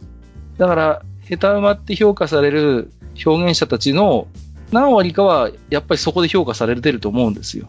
やっぱりこう、うん、子供の頃のそういう初期衝動をきちんと未だに持ち続けて、長くキャリアを積んできても、そういうものを、そういうみずみずしい感性をやっぱり感じさせるものっていうの。うん。まあ、やっぱあるのかなって思うんですよね。うん。うん、あとはやっぱりその、未完成であっても、それをやっぱり受け入れていくっていう一つ寛容、社会の寛容性みたいなものもあるし、当然。アマビエもそうですけど、なんかこう、一見拙いものを、なんか我々はよく可愛いって表現をしたりするんですよね。これ、可愛いなって言っていう。そういう、だから、可愛いものとして拙いものを出れる文化っていうのもやっぱりあるんだと思うんですね。うん。うん、で、まあ急にポッドキャストの話になるんですけど。おっとポッドキャストの世界もまた実は下手馬なんじゃないかって最近思ってましてね。おっと、うん、で、まあ僕らもそうですけど、まあこの愚者の宮殿もまあ素人が手掛けるラジオじゃないですか。はい。で、まあプロのね、商業のラジオ番組に比べると音質や構成も拙いし、うん。うん、まあ正直ね、本当にどこも及ぶところが、まあ、技術的な部分ではないんだけども、うん、自分たちの番組はそうだとは言いませんけど、でも、素人がやってても本当にやっぱり面白いポッドキャストってあるじゃないですか。はいはい。ねえ。そうそうそう。暴れラジオさんさんなんかは本当に面白いじゃないですか。で、ああいう面白さってなんかプロのラジオ番組にはないやっぱ面白さで、うん。あとはその、ある種のグダグダ感っていうのかな？ちょっとこう、ね、うん、それもまたでも味があるよねっていうポッドキャストじゃないですか。その、僕ね、うん、あの、あれなんですよね、あの、虹パパ生活さんっていう方、うちの番組をね、以前おお便りいただいたこともありますけど、はいはい、虹パパラジオっていうラジオやってて、あれがね、すごい、まあ、こう言ったら怒られるかもしれませんけど、好きなんですよ。こう、その、なんか、で、特に凝った構成があるわけでもないし、音質が抜群にいいっていうわけじゃないんだけど、うん、でも、本人がラジオをやりたいっていう、はい、そのなんかむき出しのそういうなんかこう、表現欲求みたいなものが、すごいストレートに感じられるラジオ番組ってやっぱあるんですよ、いくつか。うん。虹パパラジオ以外にもやっぱあるんですね。で、そういうやっぱり、ポッドキャストってやっぱ味があるって僕は思うし、うん。逆に素人ならではのハラハラ感みたいなものも感じるし、うん、そういうのももう全部ひっくるめてやっぱ面白い。うん、だから、結局そういう下手馬的価値観を我々は意識するせざるに関わらず、やっぱある程度鍛えられていて、うん、だからこそ、その、自分たちの含めて、その拙いポッドキャスト番組が、やっぱりこう、楽しめる、うん、面白がれるっていうところもあるかなって思うんですよね。うん、もちろんありますよ。素人でも、特に外国語系とか、技術系のラジオ版、ポッドキャストはそうですけど、もうプロ、顔負けのね、すごい凝った構成、凝りに凝ったそういう内容になってるポッドキャストもありますけど、一方で、私どものいるジャンルであるレジャーっていう、レジャー趣味ゲームっていう世界のポッドキャストは、本当にその、なんていう素人ラジオのもう、なんかこう違い封建的なジャンルになってますけど。うん、だって目指してるとこがそもそも違うでしょ。そうそうそうそう、そうなんです、そうなんです。で、それでいいんですよ。うん、うん。だから、なんかね、最近、まあこの話はしない方がいいかな。なんかこうね、なんか、ポッドキャストに賞をあげるあげないで、ちょっと、ポッドキャストとはみたいな話がたまに出ますけど、うん、僕はもう本当にもういろんな番組があっていいし、うん、なんかね、中にはそうやって賞をもらって、世に出ていくラジオもあっていいだろうし、ポッドキャストもあっていいだろうし、うん、一方で、自分たちがやりたいからやるんだっていうポッドキャストがあって、それをこよなく愛するリスナーさんたちがいてっていう世界もやっぱりあっていいっていう。うん。うん。だからそういう玉石混交な状態そのものが実は、その、ポッドキャストのやっぱり僕は魅力なんじゃないのかなと、最近特に思うんですよね。うん、うん。まあ、で、まあちょっとね、あの、まとめらしいまとめになるかわかりませんけど、最初にも言いましたけど、最近あんまり下手馬って言わなくなってきたんですよね、こう。あんまあのものを指して、今日いっぱい例え話出しましたけど、あれって下手馬だよね、とかっていうことって、あんまりなくなってきたなと思ってて、うん。なんか一つにはね、やっぱり、ちょっと下手っていう言葉が入っているから、ちょっとやっぱりどうしても印象としてトゲがあるように受け取られてしまうっていう恐れもあるかなと思う。使い、うん、言葉としての扱いづらさです、一つに。はいはい。あとは、もう一つ、その、わざわざ下手馬って定義づけしなくても、そういう価値観があるよねっていうものが普及してきたんじゃないのかなっていう思いもあるんですね。わざわざ下手馬っていう言葉を使わなくても、あれ面白いよね、あれ味があるよねっていうね、うん、あれなんか好きなんだよねっていうのが、もう割とこう共有できる世界になってきたのかな。うん。それは、その、一つには表現とか創作と言われるもののカバーする域の広さみたいなものに我々自身が慣れてきたのかもしれない。で、あるいは仮に技術が追いついていなかったとしても、初期衝動のままに、あるいはそれに近い形で表現をすることを是としていくという価値観を、もしかしたら我々のある程度の人数が共有できている。うん。あるいはもう SNS とか、その、もう含めて、消費者と表現者というものが、もうボーダーレスな時代になってきてますよね。うん。だから、ね、表現者は神聖にして犯すべからずみたいなことではなくて、表現者の側が積極的にファンとこう交流をしたりとか、ファンの側はファンの側でファンアートを提供して、それをね、オリジナルを書いた人がリツイートしたりとかっていうことが、まあ今本当に頻繁に行われるようになってきて、どこからどこが表現者で、どこからどこが消費者かってこと、あんまり実は重要じゃなくなってきてるっていうこともあるんだと思うんです。うん。だから、その、普遍、普遍化した価値観というものは、それをわざわざ指す言葉を失っていくんですよね。うん。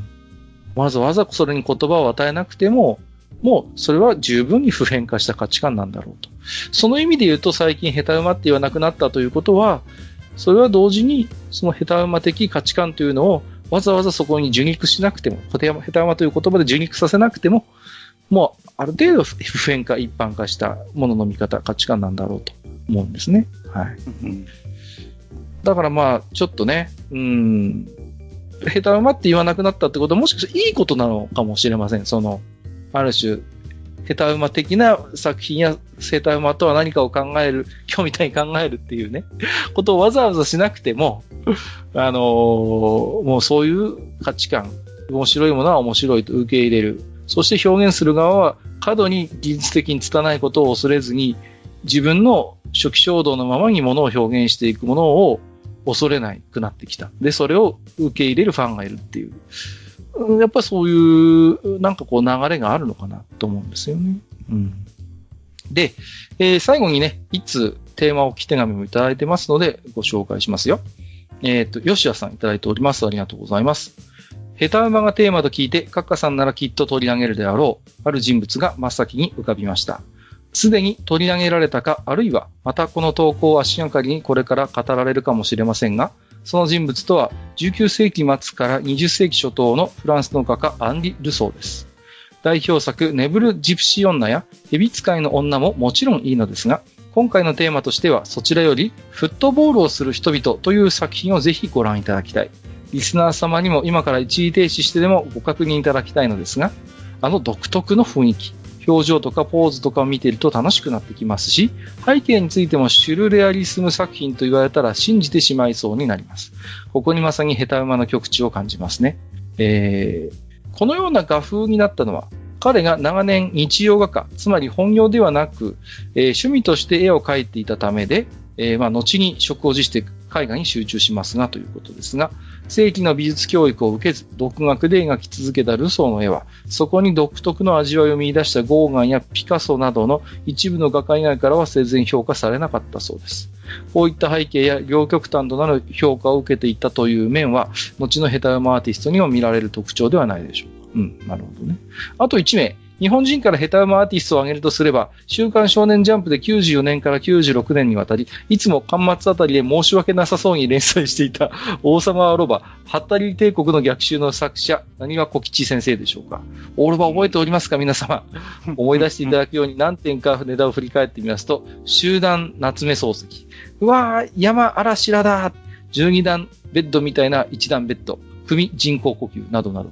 当時の少なくない少年ジャンプ読者が、なぜこの画力でジャンプで生き残り続けているんだと首をかしげていたんじゃないかと思う。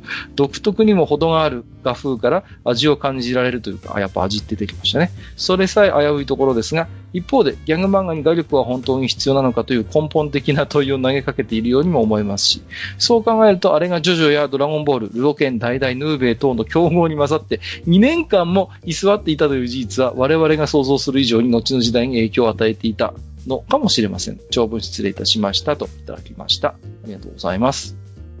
あんまり海外の絵についてね、ちょっと今日紹介する機会がなかったですが、確かにアンディ・ルソーの絵もよく下手馬って評価されるのよね。うん。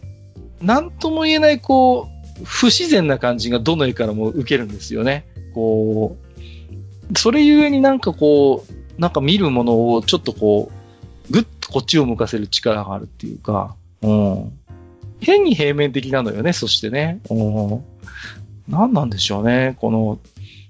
で、まあね、吉田さんもおっしゃってますけど、やっぱりこう、全然、生前はね、本当にごく一部の そういう専門家の評価以外はなかなか、あの、目が出ずにね。うん。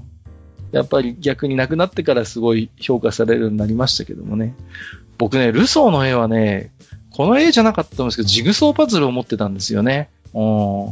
で、子供の頃、そのルソーの絵のジグソーパズルで遊んでたんですけど、あの、完成した後に、いや僕自身はね、ほら、完成したね、あの、絵の箱を見てやってますから、絵がどういうものか分かってるんですけど、あの親父に、なんだお前そのジグソーパズルって、こう、散々な評価を受けて、なんだ子供の絵かみたいなことを言われたのをよく覚えてますね。うん。あと、何は小吉先生ね。王様アロバっていうのは、マスター覚えてます？これは。うん、わかりますよ。はい。うん、で、僕でもね、何は先生は、あれですね。一見拙いように見えて、結構デッサンとか、正確で、僕、画力の高い先生かなと思ってるんですよね。うん。割とこう、なんかね、そういうところを見せないように見せないように書いてるような気がするんだけど、結構高レベルでこの先生は狙った下手もやってんじゃないかなっていう疑惑が僕の中ではありますね。いや、その辺がさ、あの、ギャグ漫画とかって、あの、何をやってボケてるかとか、そう何をやって突っ込み待ちをしてるかっていうのがやっぱり絵を見て分からなきゃいけないんで、うん、そういう面では、あの、何？その、シュールな、それこそ、エビスさんみたいな作風だったらともかくとして、普通のその、こう、上げて落としてみたいな、うん、話の展開だとやっぱり画力がある程度ないと、そうそうそう。そもそも成立しないような気はするんだけどね。うん。うん。で、やっぱり、ギャグ漫画なので、その、余計なものにこう、なんていうのかな、目はいかないようにしないといけないわけじゃないですか、こう。うん、省略省略の世界なんですよね、こう。うん、だから、わかりやすく絵で、絵とストーリーで笑わせなきゃいけないってとこだから、あのー、書かなくていいものは本当に書かないわけですよね。だから、それこそ、ね、背景とか背景とかが緻密に書いてあるってこともないしね。うん。うん。とにかく見せたいものをこうシンプルに書いていくっていう世界ですから。うん、でもそれもテクニックだからね、結局。うん、そうそう。省略って難しいんですよね。うん、何を書くかよりも実は難しい。何を書かないかっていうことが実は難しいってよく言われますけれども。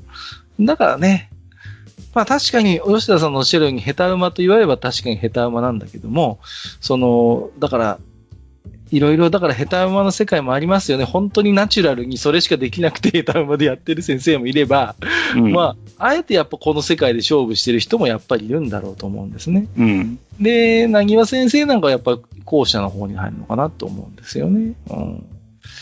あの、コロコロに載ってるギャグ漫画ですごい人気なんですよ。デンジャラスじいさんっていうのがあるんですけど、はい。ああれはもう本当絵で笑わせるタイプの漫画でしてね。で、あれはもうあんま下手馬とは言わないと思うんですけど、その、やっぱ落差で面白くするんですよね。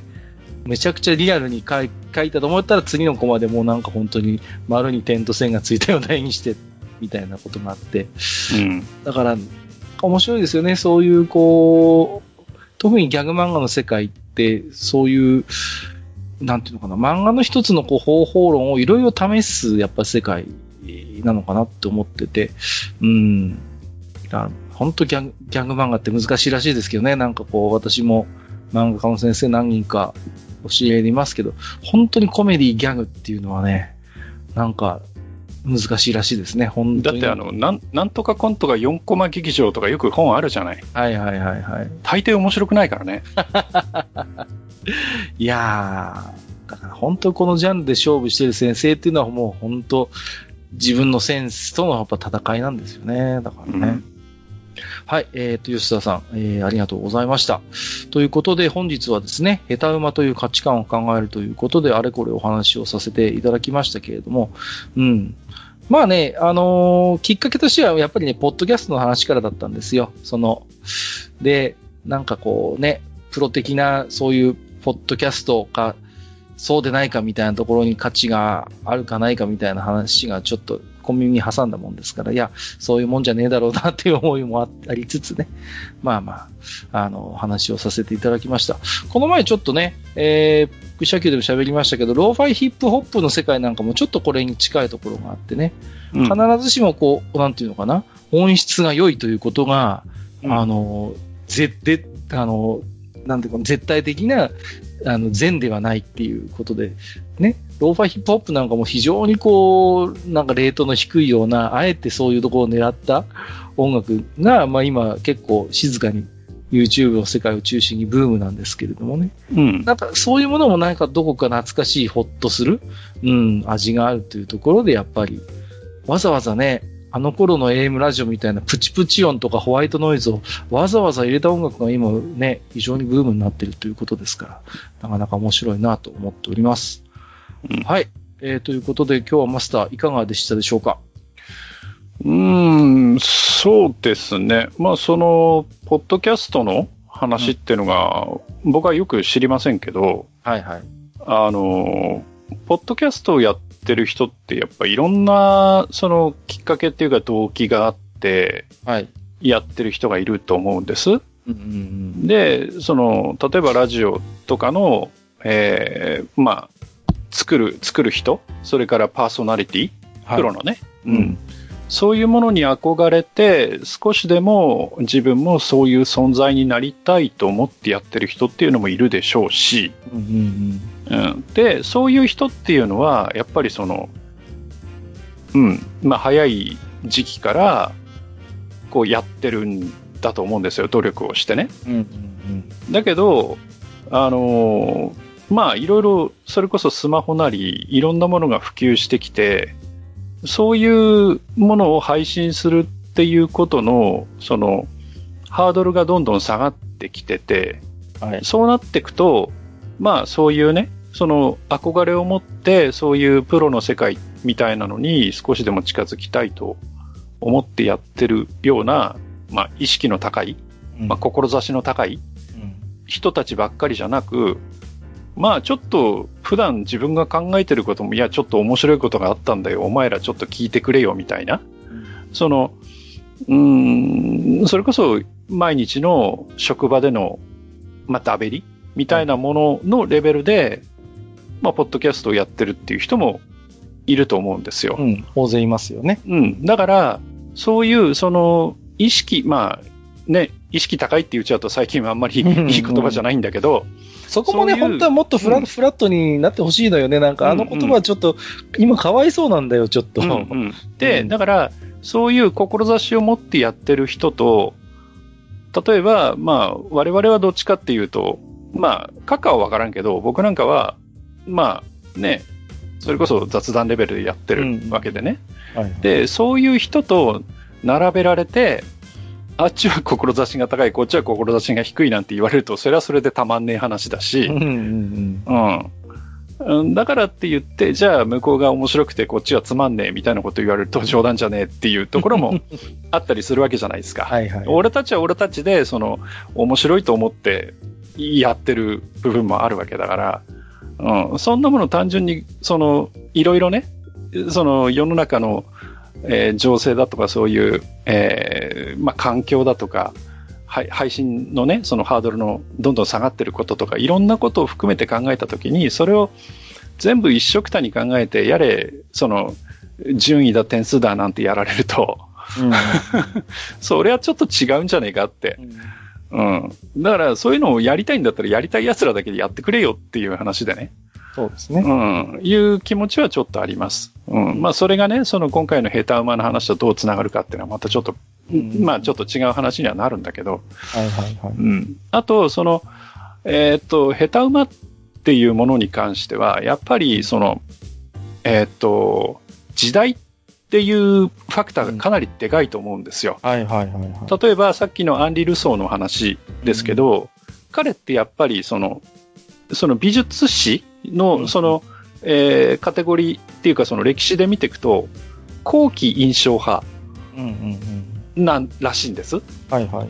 だけど、このルソーがもし、もっと早くに生まれてて、うん、それこそその写実主義バリバリの時代のね、うん、中に生まれて自分も絵を描きたいって絵を描いてたら、おそらく全く相手にされてない。うんうんうん、だけど、やっぱり、その、20世紀くらいの生まれですかね、ルソーって。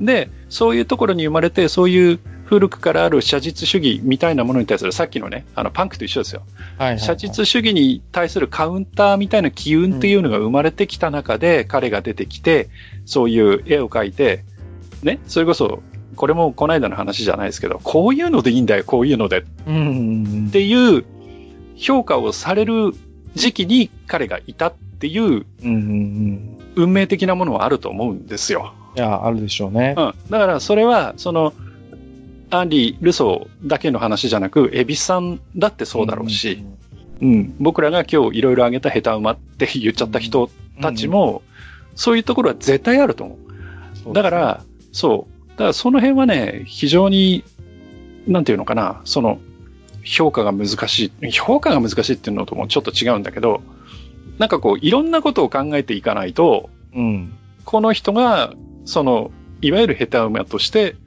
世の中に受け入れられたられたっていうのは、じゃあ果たして本当に、いや、身も蓋もないこと言うと、本当にその人に味があったのか。うん、そうなんですよ。その味っていうものは、世間が作り出したものなんじゃないかとか、いろんなことも出てくる。そうなんですよね。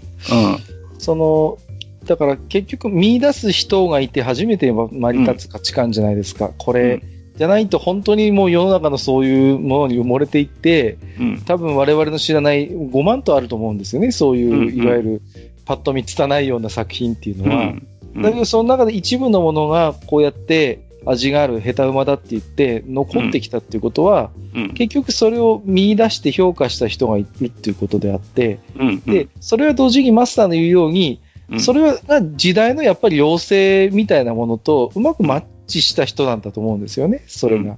だと思いますよ。これがね、時と場所が変われば全然違うことになってたと思うし。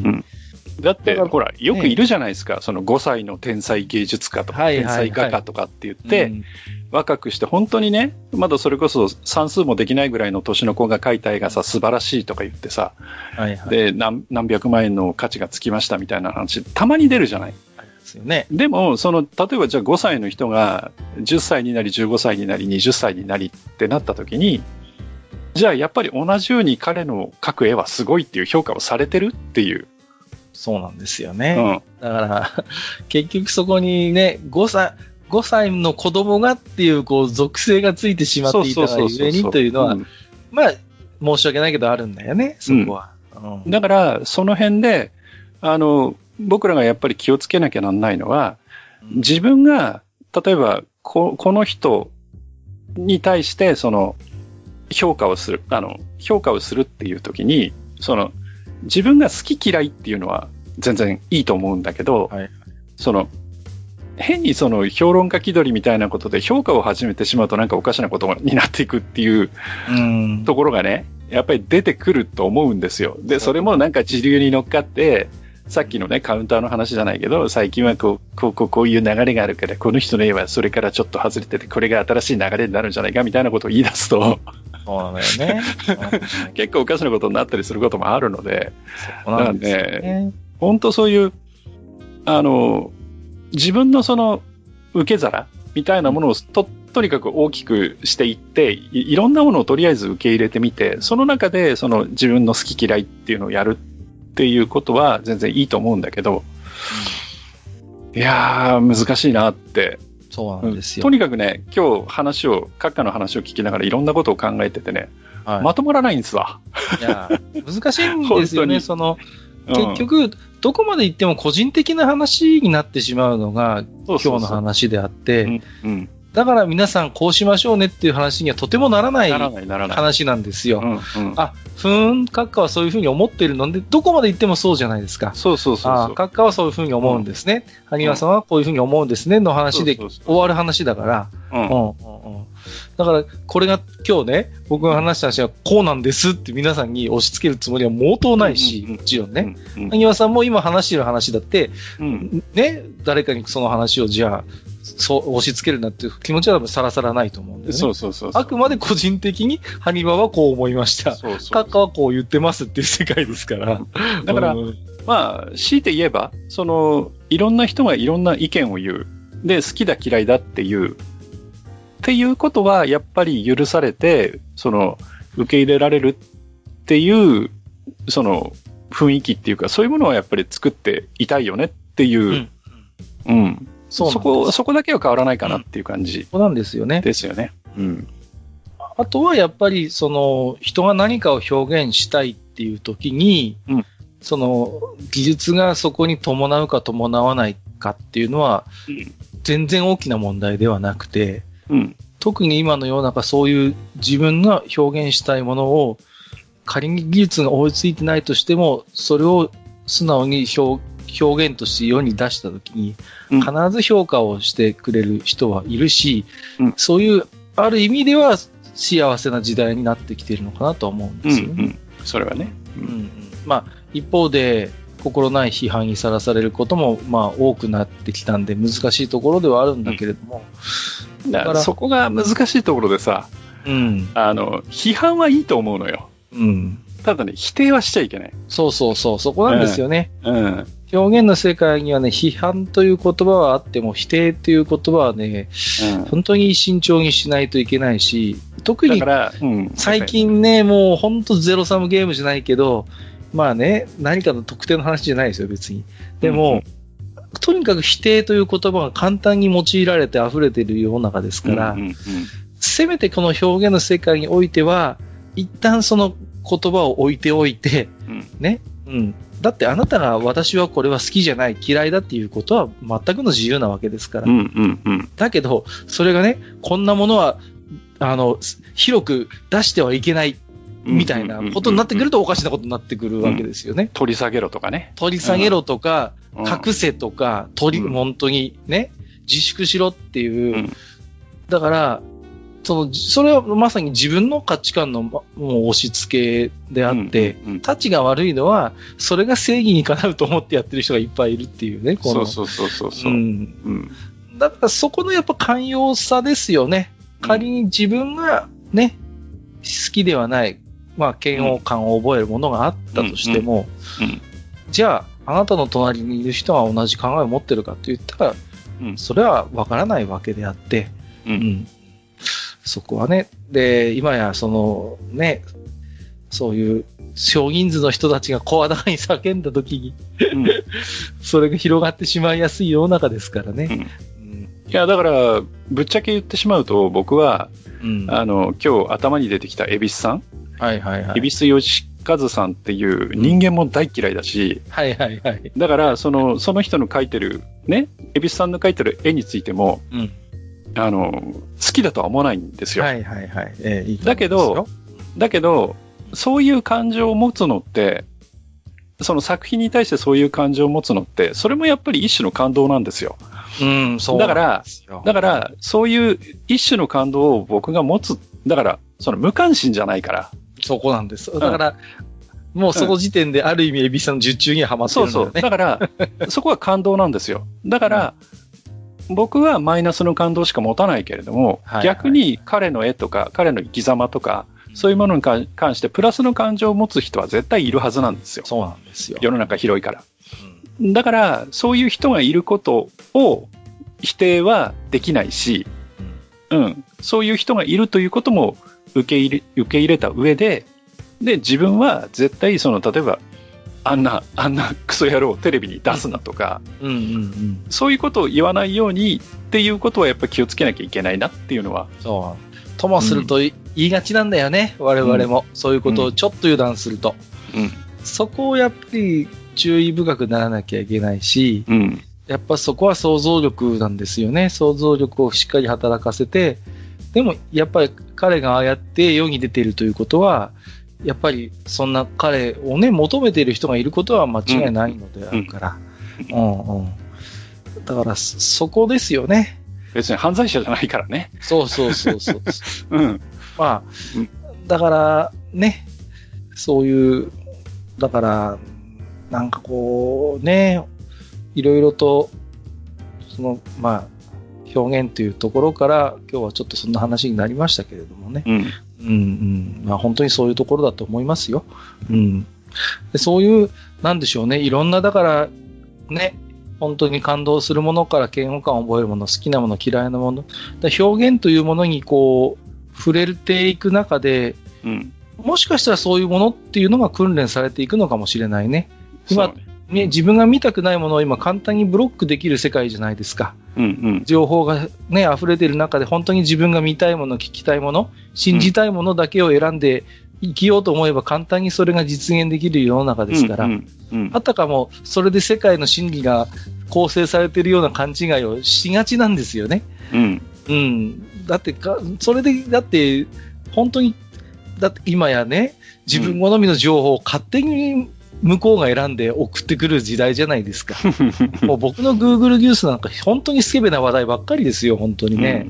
うん。うん、Google さんがこいつをスケベ野郎だから、ね、スケベなニュースだけ送っとこうってことになってると思うんですけど、うんうん、だそういう、だから自動的に向こうで選別されたニュースだけに触れていると、うん、ああ、世の中の人ってみんなスケベなんだな、うひひってことになるわけど、いやいや、それは違うよ。あんたがスケベなんだよっていうことですから、うん、そこはね、そうそうそうそう。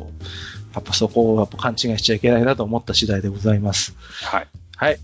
ということで今日はですね、あなんか、あれですね、どこまで行っても雲をつかむような話になってしまうんですが、えー、下手馬という価値観を考えるということで、えー、あれこれお話をさせていただきました。本日もマスターありがとうございました。はい。これからもいろいろディスっていきたいと思います。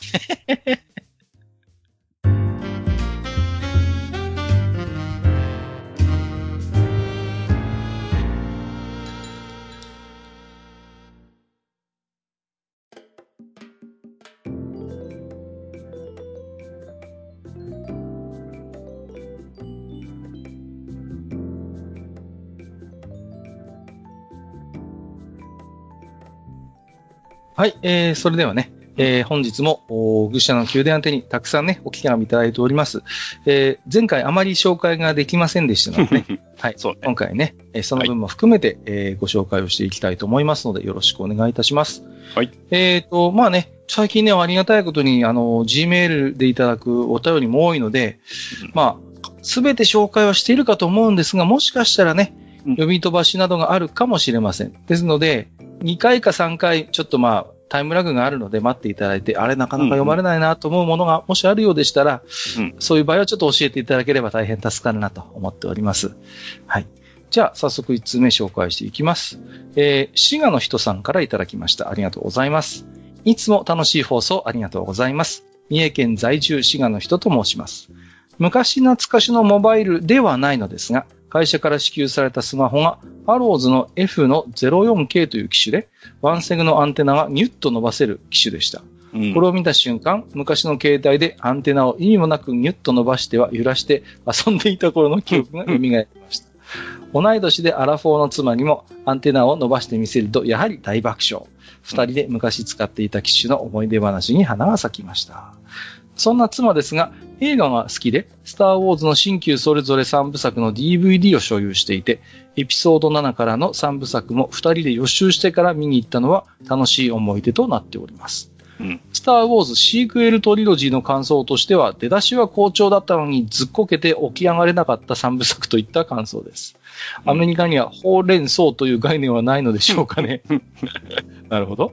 それでもなんとか一つの筋で繋げようとするなら、カイロレン、えー、かっこベンソロというキャラクターの成長でつなげるのが自分の中では一番しっくりときています。うん、ここからは完全に自分の妄想ですが、親からも死からも見捨てられたと思い込み、祖父へと、えー、こだわるかなこれは青年が。すがるじゃない？あ、すがるか。すがる青年が、同じ力を持った女性レイと出会い惹かれていく。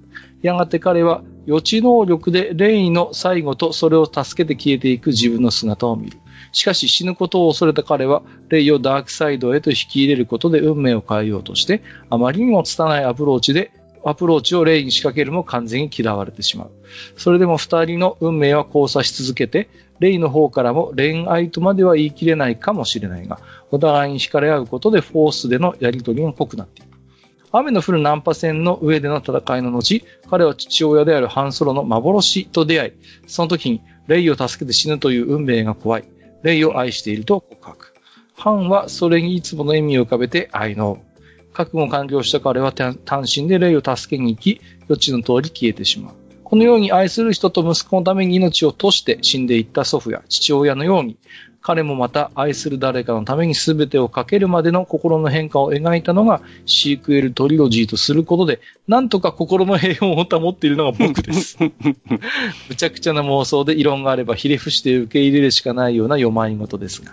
最後のベンとハンの会話シーンは、自分が殺してしまった父親に愛を伝えるシーンとするよりも、恋愛相談を受けてその成長や変化に喜んでいる父親のシーンとした方が楽しくなるので、結構気に入っている妄想です。うん、本当によくわからないカイロ・レンというキャラクターをアダム・ドライバーという役者さんの講演が引っ張っていたように感じますし、新しい主人公の3人やルーク役のマーク・ハミルをはじめ、旧作の方々の頑張りがキャラクターの魅力を際立てていました。ガジェットやシナリオが今一つでも彼らの活躍が見たいという思いで3部作見れたので、そういう意味では全く魅力がないシリーズでもなかったと思っています。長文との付き合いありがとうございました。また楽しい放送を期待しておりますといただきました。ありがとうございます。はい。はじめにね、えっ、ー、と、うん、携帯のアンテナ話ということで。はいはい。そうそうそう。やっぱりこれが通じる世代ということですよね。うん、こうガラケーのアンテナシュッと伸ばしてビヨンビヨンってやるっていうね。こう。あの、最近はあのヘッドホンを挿して、そのヘッドホンのケーブルがアンテナ代わりになってるっていうのが、ああ、はいはいはいはい、うん、あったりするんですよね。そうですね、確かに。うん。うんうんうんうん。なるほどね。そう最近はね、ヘッドホンもさせなくなってきてますから。うん、そうなんですよね。うん、もう iPhone もヘッドホンジャックがなくなって結構なるかもしれませんけどね。うん。うん、そうですね。ワンセグ搭載のスマートフォンとかって使ったことあります、はい、いや、今もついてるんじゃない？あ、本当ですか？うん。iPhone にはカくなにつかないのよね、これがね。うん。だから、あの、あんまり私自身はね、スマホでテレビを見るってことがあんまりなかったんですけれどもね。うん。うん、でも、何ですか？結構ね、なんか画質もいいみたいで、こう、それなりに環境が良ければ、うん、はい、快適に見られるそうですね。うん。なんかね、その、ワンセグ専用のなんかミニテレビみたいなのがあったんですけど、昔ね。はいはい、はい。ったんですけど、うん、ななんかね、家の隣の隣にでっかいマンションがありましてね。はい。そっちの方に電波塔があるのがさっぱり映らなくてね。失敗したなと思いましたね。はいはいはい。あれ、なんとか先にお試しで2、3日借りるサービスがあれば大変助かるなと思いますけれども。はい。後半は、えっ、ー、と、シークエルトリロジーの話ということで。はいはいはい。はい。うん、カイロレンに注目してはいかがかということでしたけれどもね。うん、はい。うん。いや、まあ、それはやっぱり、うん、あの、王道なんだと思います。うん、あの、前回も言ったように、あの、はい、スカイウォーカーの血筋の話なので。うんうんうん。うん、そうですね。うん。そうそうそう。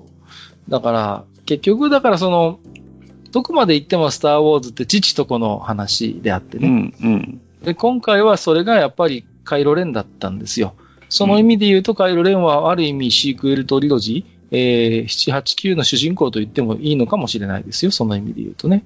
レンについてはね、結局父親は言及はされるものの登場はしませんからね。うん。うん、まあその辺を考えるとやっぱり、うん。まあ一つカイロレンのお話として解釈することは、それはそれですごい自然なことのように思えるんですよね。うん、思いますね。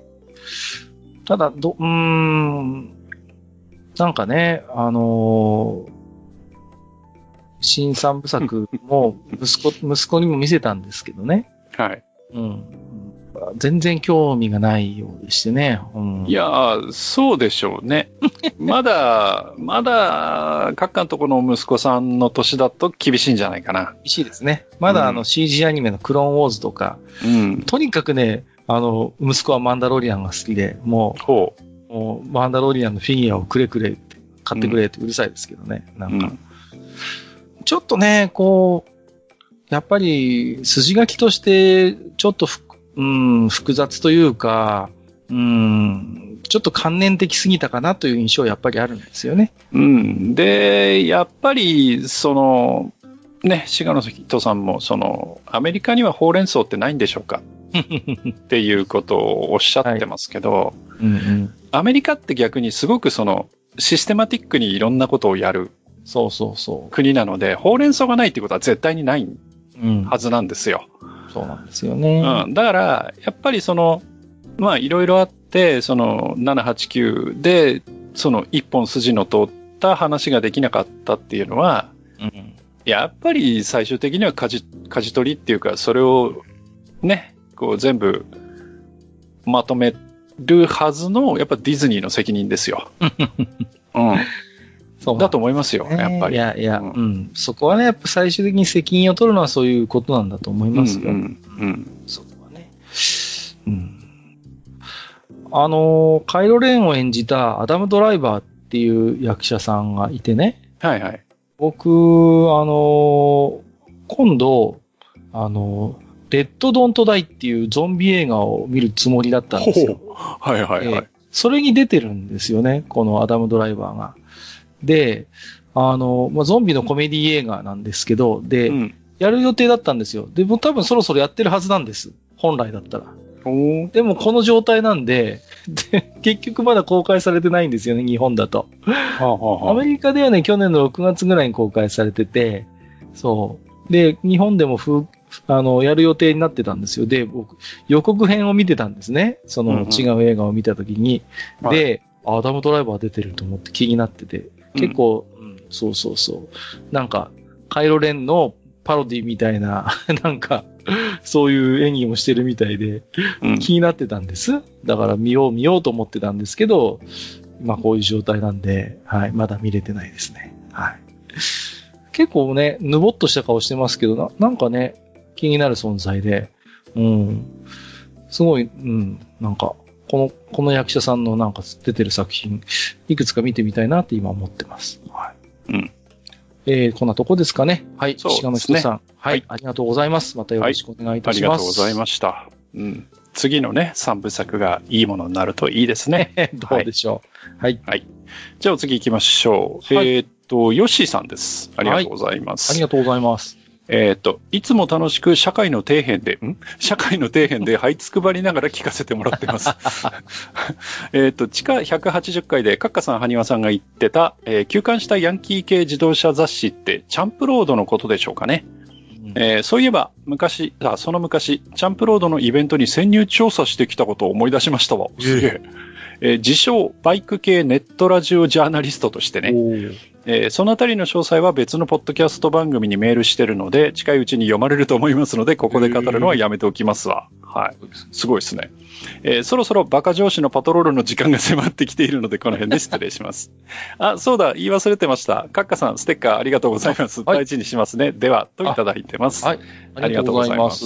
これ、ステッカーをありがとうって言っちゃっていいんですかね？まあまあいいか。はい。チャンプロード、ね。確かにありました。はい、ありましたね、こんなのね。そうそうそうそう、うん、頭の悪い雑誌でね、いい意味で、うん、本当に、うん、いいですよね。このシリーズ少年院体験者告白とかね。間違いなくでもこういう価値観があったんですよね。で、チャンプロードって面白い話があって、はい。あ一番どこで売れたと思います？チャンプロード。えやっぱり群玉千原木じゃないんですか？お鋭い。そうなんですよ。はい。あの、東京、神奈川、埼玉よりも、群馬、はい、えー、茨城の方が売り上げが大変良かったということで、はい、はいはいあのー、茨城の某書店ではチャンプロードを平積みにしてたというぐらいです。怖い怖い、はい。そういう、やっぱり、この地方の方が売れたんですね。こういうね。そういうものだそうでございますよ。はい。面白いですよね。なんかこう。いやー、確かにこんな雑誌ありました。うん。うん、ありましたね。はい。今もない、ないね。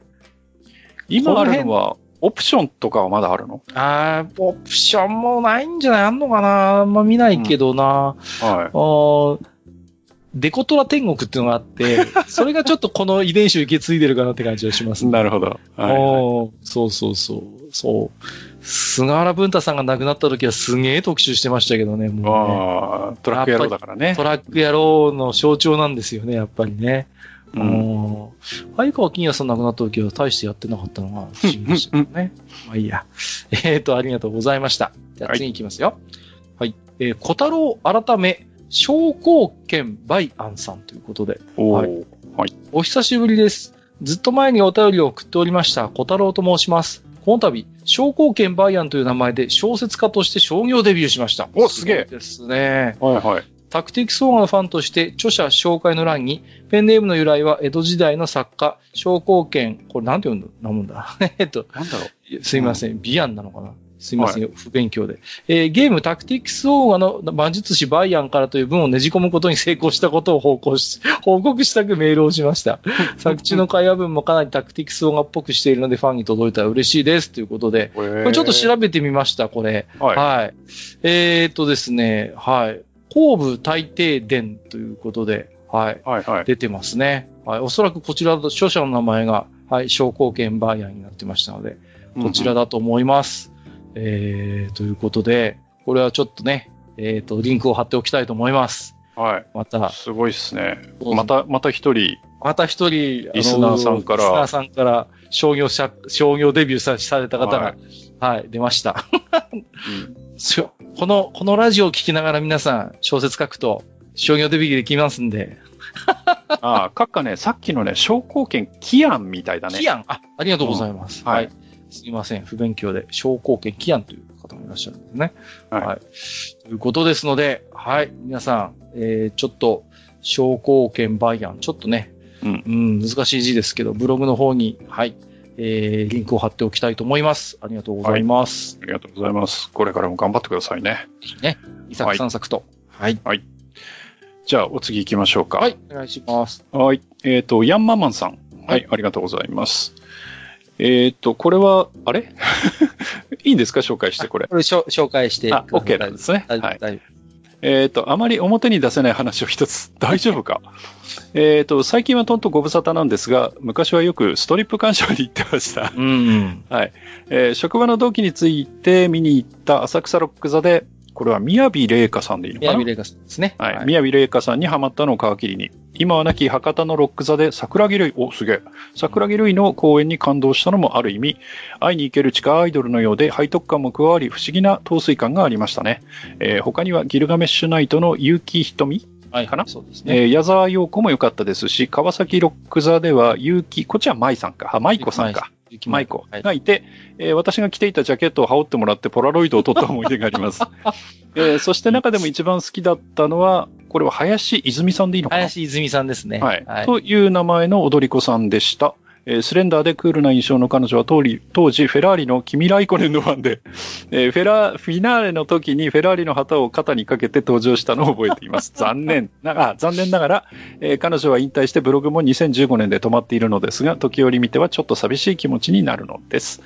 えー、PS、どんなに業が深い性癖であろうと、クリスタルボーイのようにクールな会社ができるようになりたいですね、といただいてます。ありがとうございます。ありがとうございます。ということでね。はい。いやー、いいですね。ストリップ鑑賞がご趣味という、大変、はいはいあの、高尚なね、これはね、うん、あの、大変結構な、えー、ご趣味じゃないかなと思いますけどね。はい、そう。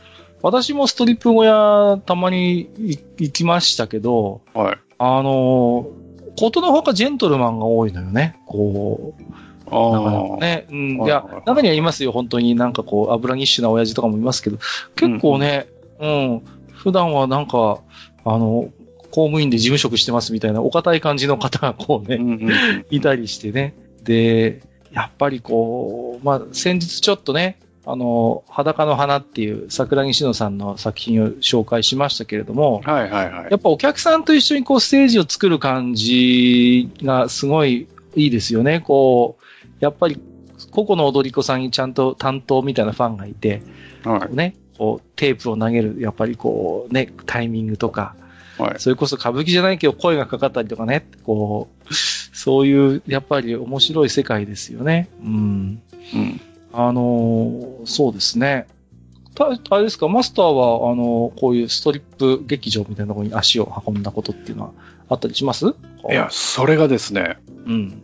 あの、一つとっても不思議な話がありまして、おあの、まず、僕行ったことないんですよ。はいはい。ああ、なるほど。はい、で、あの、まあ、ここでね、あの、嘘ついてもしょうがないんで、正直に言いますけど、はい、僕行ったことないんです。ああ、なるほど。で、はい、行ったことないんですよ。それで、はい、学生時代、大学生の時なんですけど、はい。えっ、とね、帰省したんですよ。正月だったかな。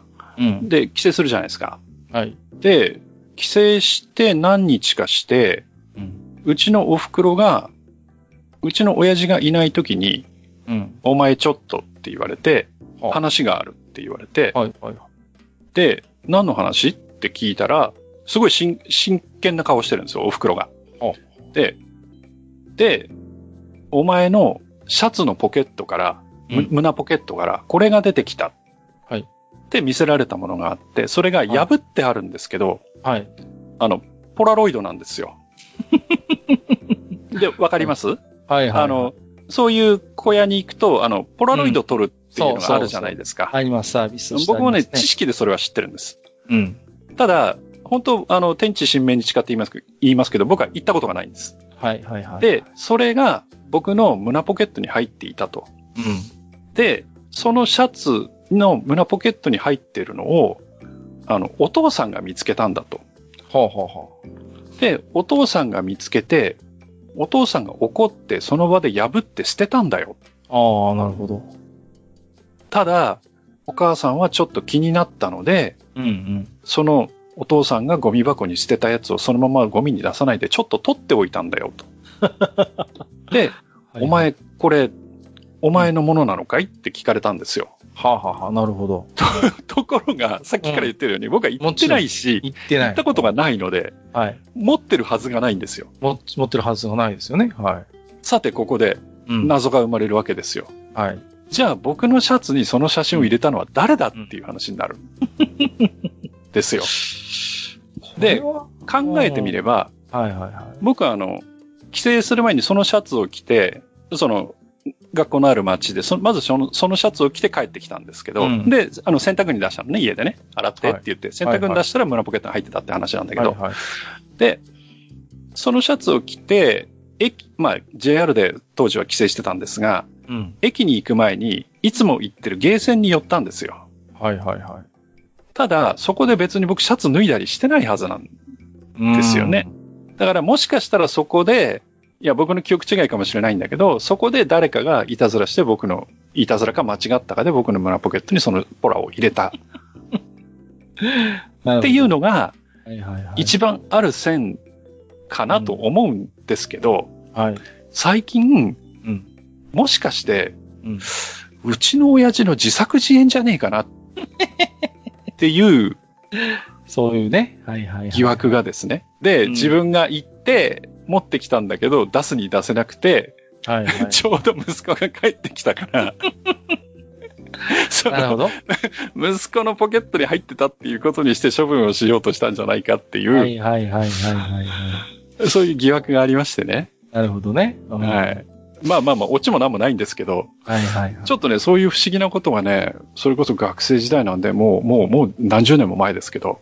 なるほどね。はい。そんな話がありましたね。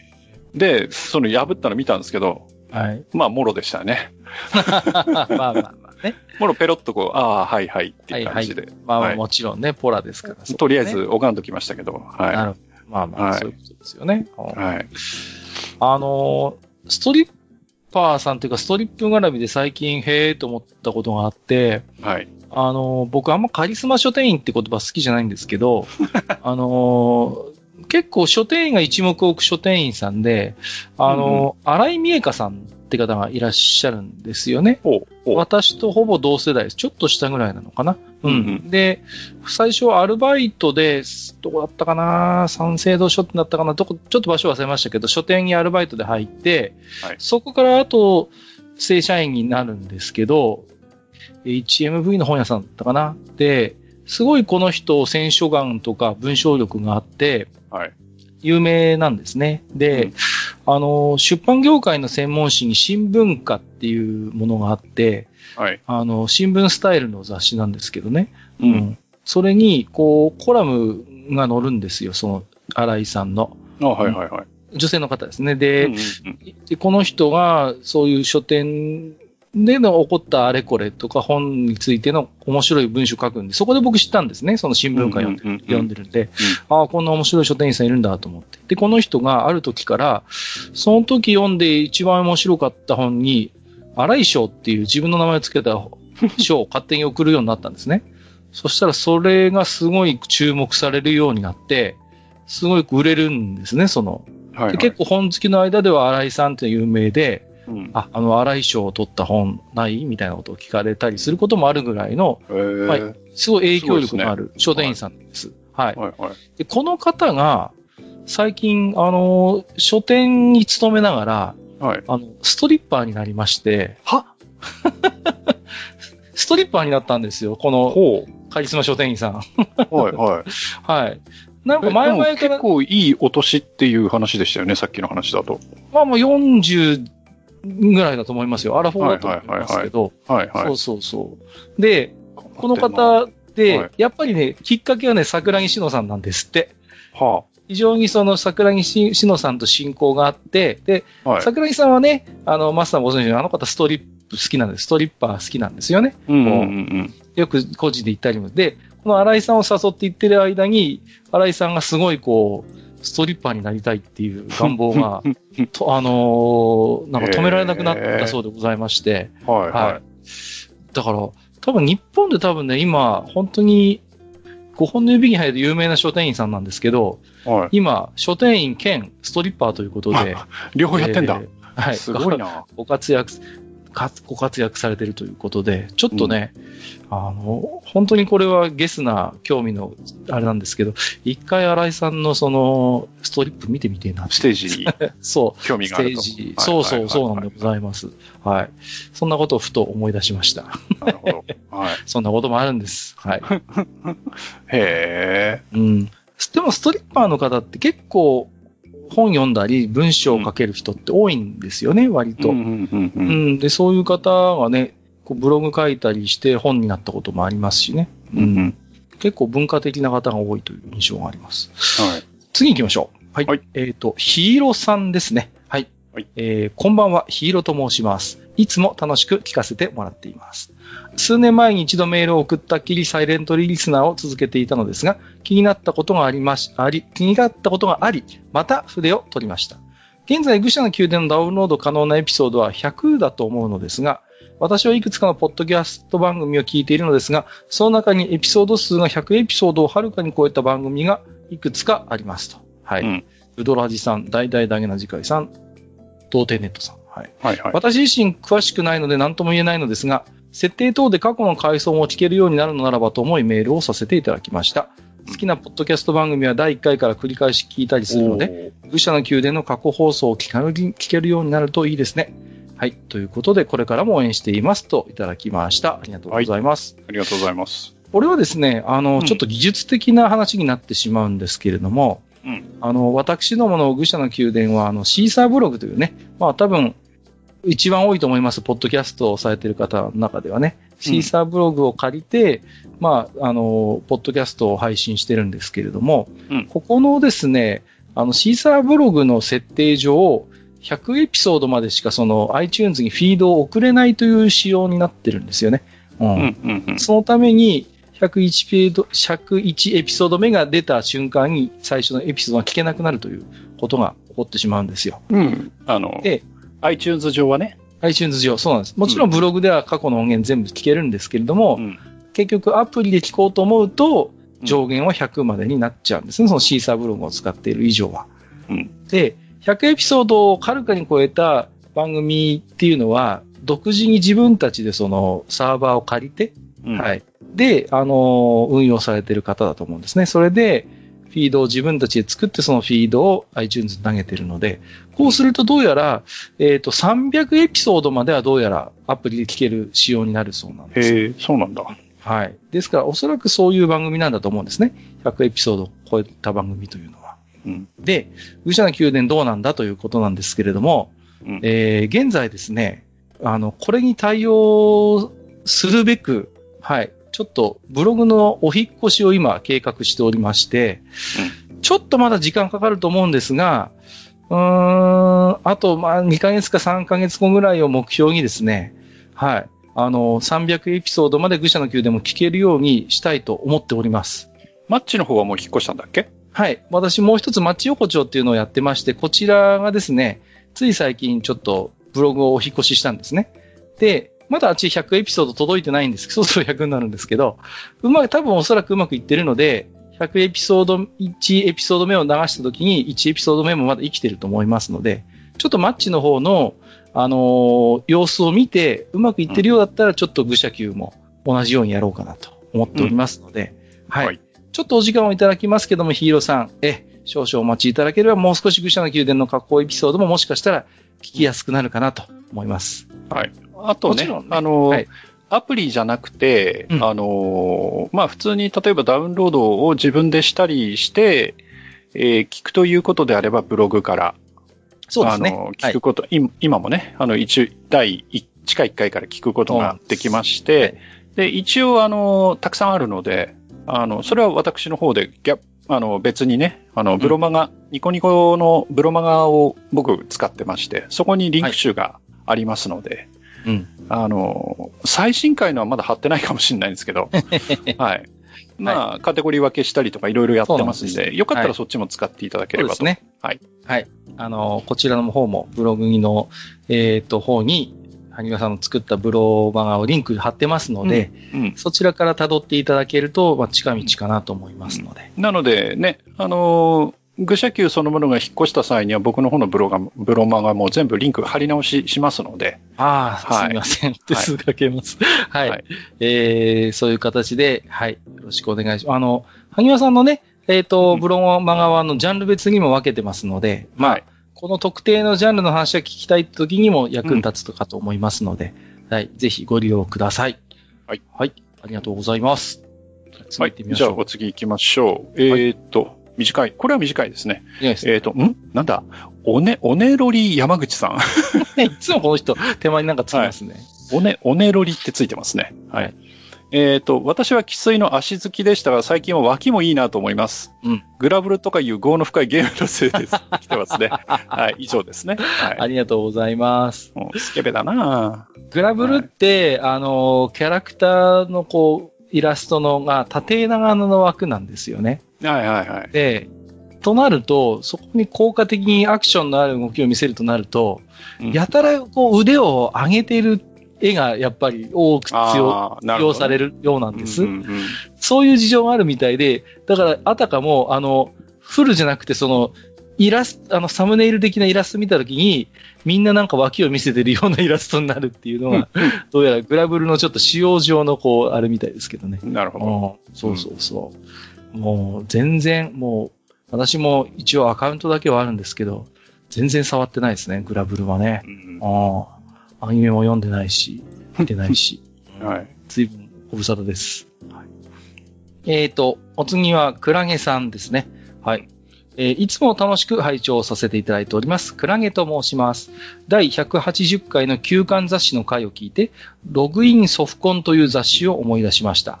パソコンゲーム誌ログインと同じくアスキーから出版されていた期間雑誌で、主に読者投稿の RPG スクール、ダンテ98世ゲームを収録した CD ロムが付録についた雑誌です。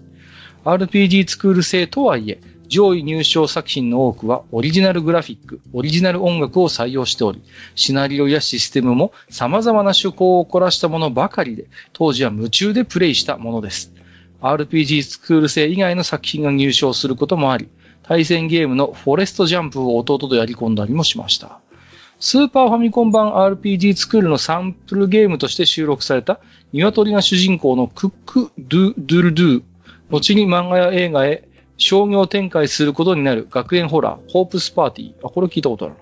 プレイステーションでリメイクもされたミステリー作品パレットなど、数々の名作を生み出した雑誌でしたが、残念ながら10冊目で休刊となってしまいます。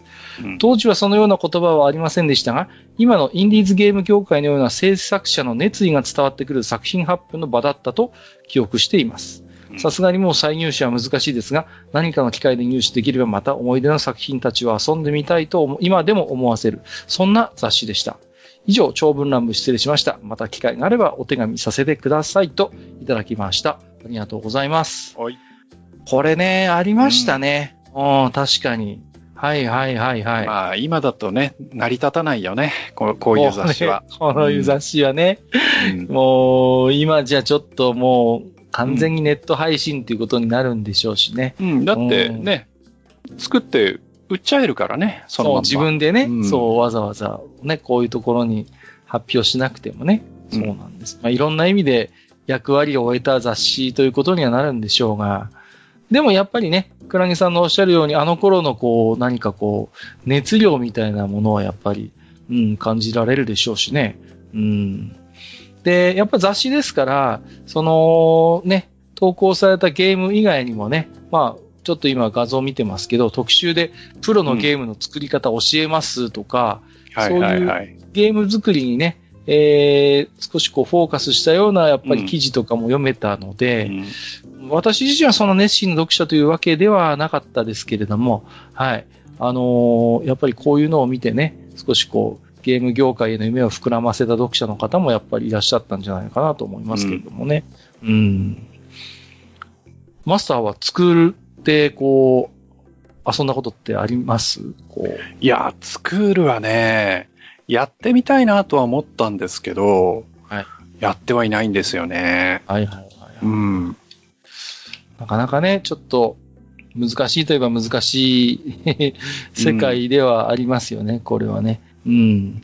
こう、興味を持ってやったとしても、その、なかなかこう、あれですよね。その、完成させるっていうことがこう難しいですよね。これがね。それ、だってね、小説とか漫画とかだってそうじゃない？ね、書きたいっていう人はいっぱいいるけどさ、形にするって大変じゃないですか。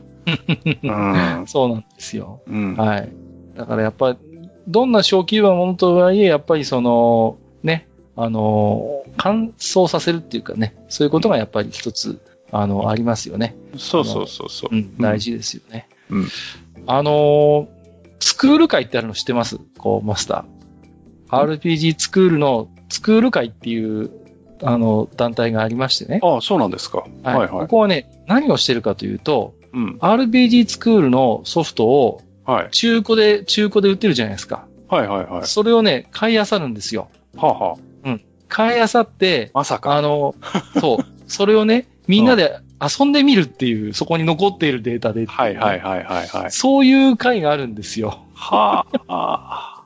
でね、たまにニコ生とかでやってくれてるの、それを。こう。あ、そうですか。じゃあ今日は今からゲットしたこの10本の中古の RPG スクールをプレイしたいと思いますって言って、うん、こう、やるんですよ。そう。で、でもね、こう、データがない場合もあります。うんうんうん。あるし、あの、途中でこう、ぶつ切りになってるものも、も結構な確率であるんですよね。うんうんうん、でしょうね。そうそうそう。めったにこう、完走できないっていうね。うんうんうん、そういうちょっとね、でも、あの頃のみんなの創作の何かこう、そう残りがみたいなものを楽しむっていうね。はい、はい、そういう、はい、スクール会というのがあって、僕、ここはニコ生やってるとついつい見ちゃいます。面白いんですよね、なんかね。まあ、はい、面白いでしょうけどね。なんか人の黒歴史に土足で踏み込むような。結構ね、だから作った人の名前なんだろうなっていう主人公の名前が例えばね、うんうん、なんか田中とかさ、そうそう。ね、正宏とか書いてあったりしてさ、うんうん、ああ、これは作った本人の名前なのかなって思ったりもしますけれどもね。はいはい、ね、ヒロインがね、その当時好きだった女の子の名前だったりするわけでしょ？そうそうそう。下手するとね。そうなんですよ。うん、ね、まあ、でもなかなか面白い楽しみ方かなとは思いますけれどもね。はい。うん、はい。えー、というところでありがとうございました。よろしくお願いいたします。はい、ありがとうございました。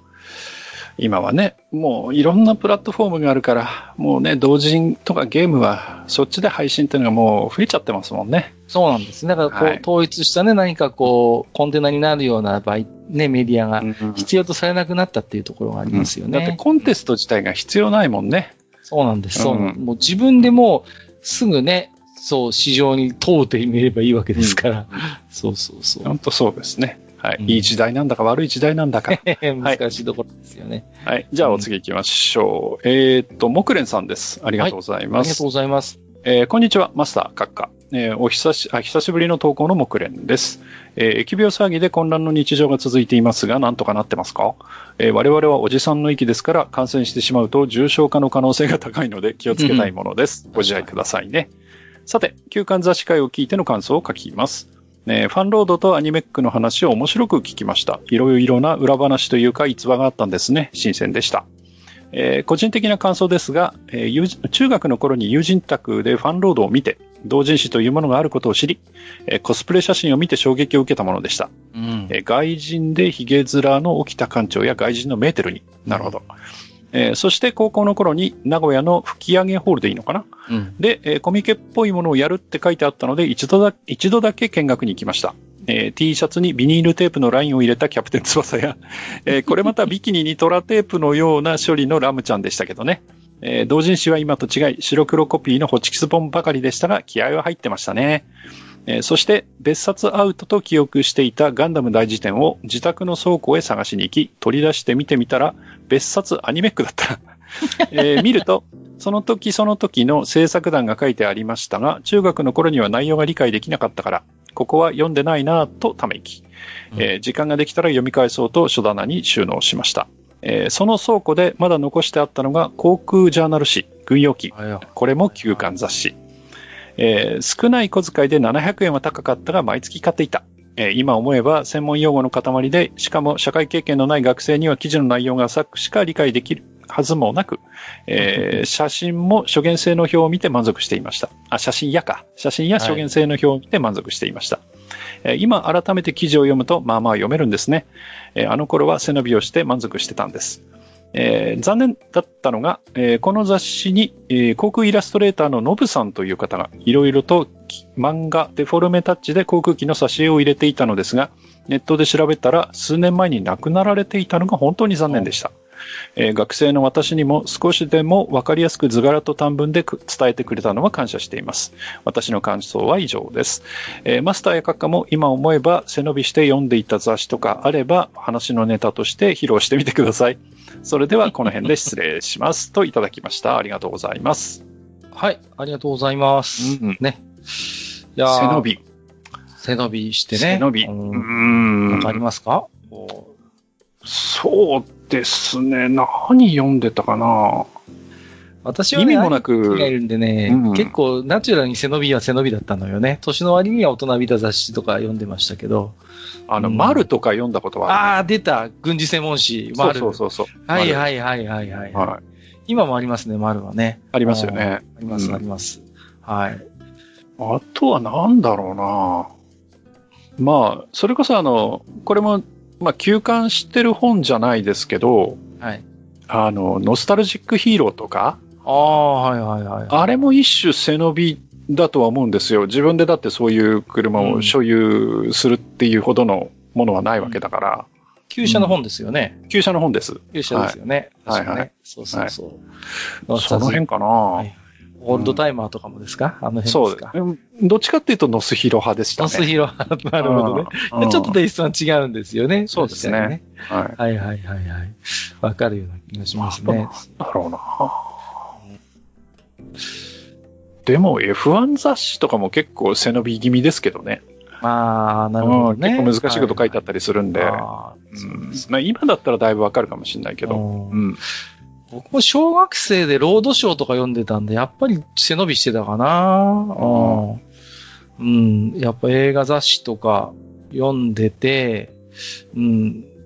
あの頃時代ですよね。こう、ファンレターを直接出すために、そのね、あの、スターの連絡先みたいなのが載ってるのよね。こう、うんうんうん、そういう時代でしたわね。ああとそうだ。それこそね、親父が読んでるね、ポストとか現代とかの、あの、観音小説ね。はいはい、あります。載ってますよね。あれは読んでドキドキしてましたね。いいですね。はいはい、そういう、いいですね。はいはい、うん、なるほどね。週刊ポスト現代。ああ、週刊誌系ですか。はい、はい、うんですね。うん。あのね、うちの親父が、あの、クロスワード好きなんですよ。ああ、はいはいはいはい。それで、ああいう雑誌って必ずクロスワードあるじゃないですか。ありますね。ありますね。ね。はいはい。それをよく親父がやってたんですよね。だったらクロスワードの本買えばいいじゃんって話なんだけど、やっぱそれじゃないらしいんですよね。ああ、なんか違うんですね、うん、専門誌もありますけどね、そういう、ね、ありますよね。うん、いっぱいありますけどね。僕は、そうだなうん。やっぱりでも、週刊文春とか週刊新潮のあの汚い大人のドロドロした世界が、よく盗み見てはいましたけどね。はいはい。ああと、ビッグトゥモローとかね、あの辺の 親父雑誌は子供頃読ん読んだな。プレジデントとかかい？プレジデントも読んだな、なんかな。そうそうそうそう、あの辺ですよね。東洋経済とかね。でさ、下に側で、親父今この株買うといいらしいよとかって、お前何言ってんだみたいなさ、そういう感じでしたけどね。読みましたね、そういうのも。あのー、あれでしたね。今、ちょうど先週ぐらいから、不思議の海のナディアが Amazon プライムで見放題になってるのよね、今ね。あ、そうですか。そうなんですよ。はいはい、で、これも例によってね、息子の幼稚園がお休みになっちゃったもんですから、無期限で。はい、はい。で、じゃあ一応見てみっかと思って、4歳の息子と見たんですよ。うん、初回から。はい、ね。うん、どうだって言って、誰がいいって言ったら、あの、グランディスさんがいいって言って、ナディアじゃなかったっていうね。まあ、お母さんっぽいもんね。はい。お前よくわかってんなって思いましたけどね。うん、うん。うん。なんかナディアは生意気であんま好きじゃないっぽいですね、なんかああ。まあそうでしょうね。うん、エレクトラさんが出てきた時にどうなるかなって、ちょっと今から楽まだ出てきてないんですけど、最初はいはいはいはい、はい。そこはちょっと今から楽しみは楽しみですね。うん、はい。うん。ね、なんかこう。いやー、ねあの、ナディアが、ジャンが最初にお世話になるあの、おじさんいるじゃないですか。あの、お世話になってるね。はいはい、はい。増岡博さんだったのね、今。うん。ああ、そうかそうか。そうなんですよ。ああ、増岡さんだったんだと思って、改めて第1話を見てちょっとしんみりしちゃいましたけどもね。うんうんうん。そんなことをちょっと思い出しましたね。はい。だって、そんなこと言ったらほら、マリーだって水谷さんじゃん。うん、そうそうなんですよ。なんかね、うん、こう、ちょっとしんびりしちゃいますよね。そうやって今、元気なお声が聞けない方がね、やっぱりこう活躍されてるところね、やっぱり、うん、なんかこう、しんびりするものはありますけれどもね。うん、はい。ナディはでもオープニングが抜群にやっぱいいね。こう、うん。なんか、全然見てて古臭さを感じませんね。うん。こう、なんか、そんなことをちょっと思いましたね。はい。あの、で、ファンロードでも、ナディアはナディア特集ってよくやってたんですけど、うん。ファンロードってこだわりがあって公式の絵を載せないのよね。必ずこう、あの、ああ、そうなんだ、うん、そうそう。ニュータイプとかはさ、ちゃんともらったイラスト、公式のイラストつける。アンロードって絶対二次創作なんですよね。だから、ちょっとテイストの違うディフォルメされたナディアが乗ってたのは思い出せますね。はい。うんうんそのところかな。また、え、木蓮さん、きっかけがございましたら、お手紙いただければと思います。うん、さあ、では次は、吉和さんですね。はい。えー、地下181回、大いに笑わせていただきました。視聴後勝手ながら、カッカさんの奥様賞をもらった気分に浸っておりました。あ、そうそう、男子校は高校だけで小中は共学ですからね。はいはい。うん、さて、皆様の性癖を聞いておりますと、あ、そうだ、自分そういうものにも反応する男だったと思い出した性癖が湧いてきましたので、それぞれ簡単にご紹介させていただきます。もちろん、私は紳士ですので、すべて NotR18 です。ご安心ください。一つ目、メカ少女及びサイボーグ少女のメンテナンスシーン。いきなりだよ。メカのメンテナンスという性癖とは別の趣味的感覚と、えー、普段強かったり、鉄の女感のある無機質だったり、冷烈な女性が一時的に無防備になっている姿を見て感じるときめきの合わせ技。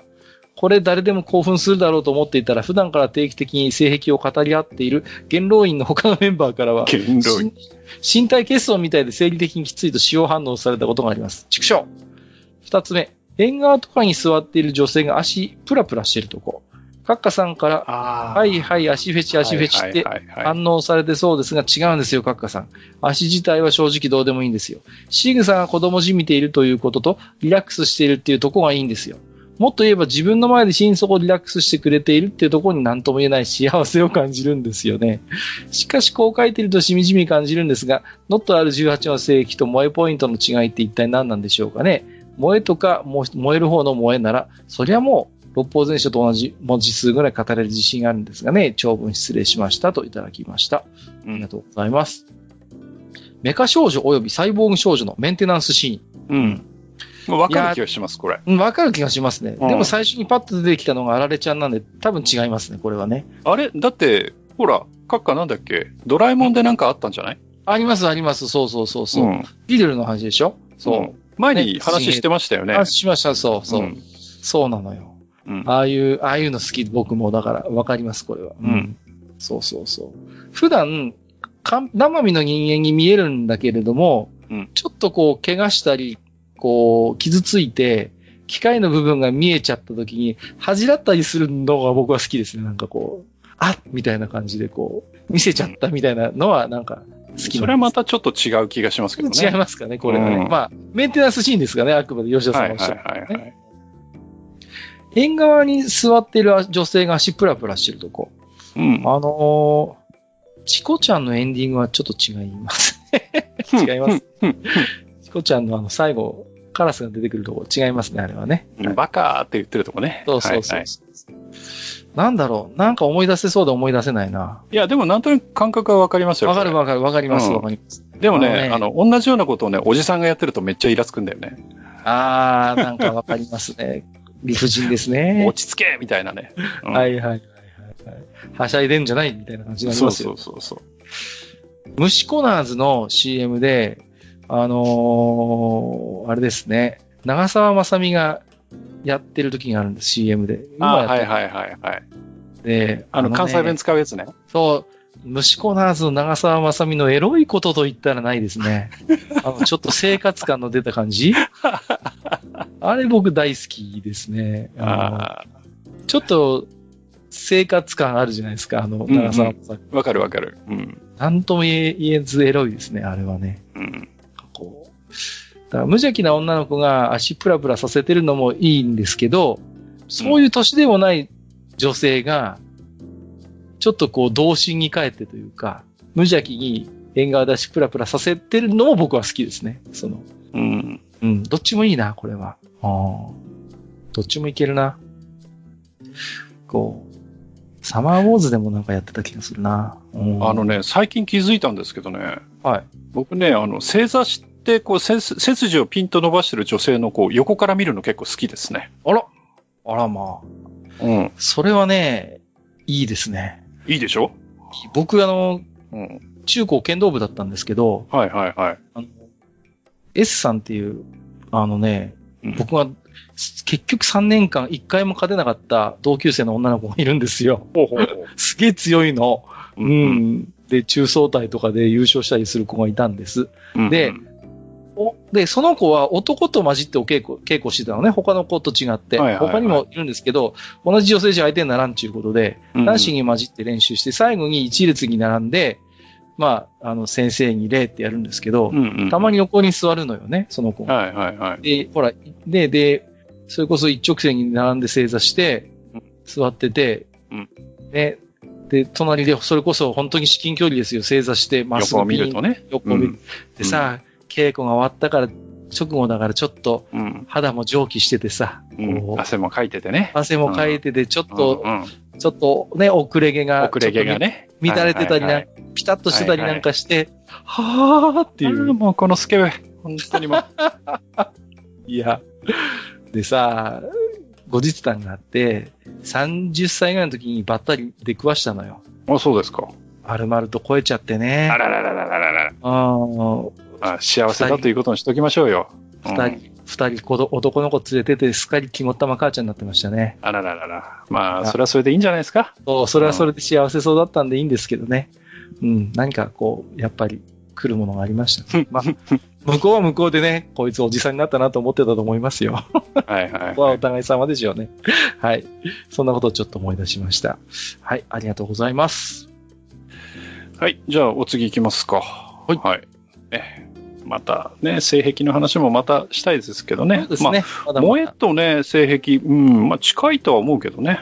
うん。うん。まあ、性癖の方がどっちかっていうと、あの、ほら、細かすぎて伝わらない的な、はいはいはい、ね、あの、なかなか人に理解されにくいってところはあるかもしれないけど。そうですね。ちょっとマニアックなポイントっていうのはあるのかもしれません。はい。まあいいや。はい。またよろしくお願いします。お願いします。えっ、と、じゃあお次ですね。えー、アスランダーさん。はい。はい。ん えっと、いつも楽しい配信をありがとうございます。アスランダーと申します。アスランダーさん。はい。アスランダーさん。はい。聞いたことがあるような。はい。えー、今回の業の深い性癖会、えー、リスナーの皆様のお便り、それに対する皆さんのさらに深い業の数々に爆笑させていただきました。うんえー、番組を聞く中で、なぜか私も処刑台に登らなければという思いに至り、えー、お便りも、あ、お便りさせていただきます。えー、R18 以外部門になるかと思うのですが、みんな紳士だな。えー、私の性癖というか、誰にも言う機会がなかった異様にドキドキするシチュエーションについてですが、薄手のワンピースを着た女性の後ろ姿に、うん、強風が吹き、え女性の体に布が張り付くようにシルエットが浮かぶ瞬間。これです。なるほど。えー、上位、上着だね、に何か羽織っていたりすればさらによく、えー、腰、お尻から足元にかけての下半身のシルエットに異様にドキドキするのです。えー、露出は一切ない中で顔の見えない女性の、えー、背姿が浮かび上がる奇跡、えー、この少ない情報から表情をはじめ様々な妄想が一気に駆け巡るのです。またゲーム的には、えー、ヒロインが板越しに下半身だけ露出させられあれ？どっかで聞いたな、えー、みたいなシチュエーションが好きで。これあれじゃないですか？スタック・ザ・ウォールってあのイン・ザ・ウォールでしたっけ？あれでじゃないですか、うん、はいなんか、やけどどころでは済まない感じになってしまいましたが、分かってくれとは言いません。お焚き上げをお願いします。では、パーソナリティの皆様お体、お体には十分お気をつけください。え毎回の話配信を楽しみにさせていただいております。といただきました。ありがとうございます。はい、ありがとうございます。うん、はい。えー、ということで、えー、私も処刑台に登らなければという。はい。これね、その、うんシルエットが、まあ、後ろ姿でシルエットがこう浮き出て見えるはいはい、風、風とかで、その、うんうん、要は、体の線に沿って服がこうピタッとなるからっていうことですよね。よねうん、じゃあ、あの、いわゆる、あの、ウェットメッシーと言われる、ああ。あっちにも近いのかなとも思うんですけど。どうなんですかねまたでも違うのかもしれませんよ、うん、あれもほら、こう、ピタッと体に、ねうん、まあ、ピタッとなります、ね、濡れちゃうことで、その、服が張り付いて、そのボディラインが出ちゃうっていうやつじゃないですか。ね、ありますよね。うん、でも、あっちの場合はほら、基本元に戻んないじゃないですか。でも、まあまあまあね。風の場合は、ほら、一瞬の、その、要は、そういう瞬間もあるけど、また元に戻っていくわけでしょうん。わかんないですけど、その一瞬の瞬間のあれがいいのかもしれませんからね、これはね。はいはいはいはい、はい。うん。その、普段絶対ピタッとなるわけじゃないんだけど、その風が吹いた時だけ一瞬ピタッとなって、シルエットが見えて、また戻っていくみたいなのはいいのかもしれないし。うんうんうん。うん。これをね、ちょっと、うん。でも分かりますよ、これもね。わかるわかる。これも分かりますね。はいはいはい。いいものです、これは。うんうん、はい。うん。あとその、板越しに下半身だけがっていうのは、まさに、これはあの、ヤスさんの大好物の。これはそうじゃないですか、ね、これ。ですよね。これ僕さ、ヤスさんが検索してみてっていうね、検索したら、はい。これは比較的、あれだね。やっぱり、あのー、メジャーな、こう、シチュエーションなんだなと思いましたね。うん、特に海外だと多いですね、これね。うん。本当に。だから、これはやっぱ一定数いらっしゃるんだなと思いましたよ。うん。そうそうそう。うん、日本も、のやつもまあありましたけどね。そう。日本のやつはでもあの、なんていうのかな。たまたまハマっちゃったみたいなやつが多かったですね。こう。ああ、はい、はい、穴にこう、穴の向こうになんか物を落として、それをなぜか穴のね、ところから潜って取ろうとしたらハマっちゃったみたいなシチュエーションがありましたけどもね。うん。やっぱな、これは結構もしかしたら一大メジャーシチュエーションなのかもしれませんけど。ただその、どっちを見るかだよね。壁のその、こっち側に顔があるのか、ね、その、要はお尻側がこっちなのかっていうところでもまたなんか派閥が分かれそうな。あります。派閥ありそうですね。気はしますよね。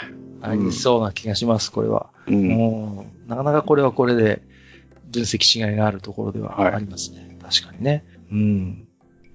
いやちょっとね、あのー、またこのね、あのはっきり SM っぽい感じになってない感じがいいのかもしれませんけどね、この、うん、うん、高速系っていうと本当に広すぎるんですけど、そういうのともまた違うのかなって、なんかいろいろ、あの、動画を拝見して 思いました。ああ、なるほどなと思いました。はい、えー、アスランダーさんありがとうございました。また、よろしくお願いいたします。はい。また、やけどしに来てください。ぜひ、お待ちしております。はい。ここから先はですね、ツイッターリプライやハッシュタグ、愚者の宮殿をつけていただいたつぶやきをすいません。本日も本当に、えー、抜粋の抜粋になってしまいますけれども、いくつかご紹介をさせていただければと思います。えっ、ー、と、ミシェルさん。はい。これ何ですか？この、あの、うん、画像をつけていただいてるんですけど。はい。はい、展開図ですよね、これね。展開図で。これを切り、紙に印刷して切り抜いて、組み立てると、あら不思議っていうやつですね。はい。お人形さんが出来上がると。人形できる。はい、誰の人形なんですか？ちなみにこれは。これはトトウォルフですね。はい。あの、メルセデスの偉い人ですね、はいはい、ファンチームの。はい。なぜトトウォルフの組み立て人形なんていうものを。うん。はい。不思議ですね。はいですよ。ハミルトンのとかもあるんですよ。あ、そうなんですか。あ、うん、よかったです。はい。いや、ハミルトンとかのあると別にトトウォルフのいらないじゃないですか。いや、トトも人気者ですから。ああ、そうですか？ね、トトカメラがわざわざ置いてあるぐらいですから。ああ、なるほどね。はいはいはい。はい、そうか。いや、なんていうか、でもこう、シャレのわかる感じでいいですよね。こう、うん、あれですか、メルセデスはエプソンもスポンサー契約してるんでしたっけ？そうですね。はい。そう、だからエプソンで印刷してねって書いてあるんですね。うん。エプソン UK って書いてますもんね。はい。なるほど、なるほど。こういうユーモア僕でも好きですね。はい。次はシンさん。ポッドキャストの再放送って新しいですね。アマビエの回、アマビエの話面白かったです。ファンとしてはコロッケそばを苫小牧駅で食べたいところですね。存在しないけどっていうことで。はい、ありがとうございます。えっ、ー、と、コロッケそばの話はパトレイバーかな ?OVA 版の、うん、あ話だと思います。ね、アマビエの話、そうそう。多分、ね、子さんのリスナーさんでもないと、なかなか聞けない、聞く機会もないかなと思ったんで、あえて、ちょっと再放送させていただきましたけれどもね。はい。はい、まあ、とにもかくにも、まあ、みぐりさんのチョイスが素晴らしかったということですかね。結構ね、うん。あの、妖怪界やっぱり面白いって反応もいただいてたんでね。うんうん。完全にもにごりさんのお力でございます、これは。はい。えっ、ー、と、にぎりさん。はい。エロ系の休館誌で投稿写真系が出てこなかったのが不思議なぐらい、インターネットの普及で消えた紙媒体の最たるものでは、スーパー写真塾で電気グループが連載していたのをコンビニでダブル立ち読みしてたということで。はいはいはいはい。スパシャね、スパシャもなくなっちゃいましたね。うん。うん、それこそでもスパシャなんかは結構下手馬系の漫画家さん載せてましたね。うん。そういうテイストでしたよね。で、電気グループがね、コラム連載してたのよね。そう。はいはい。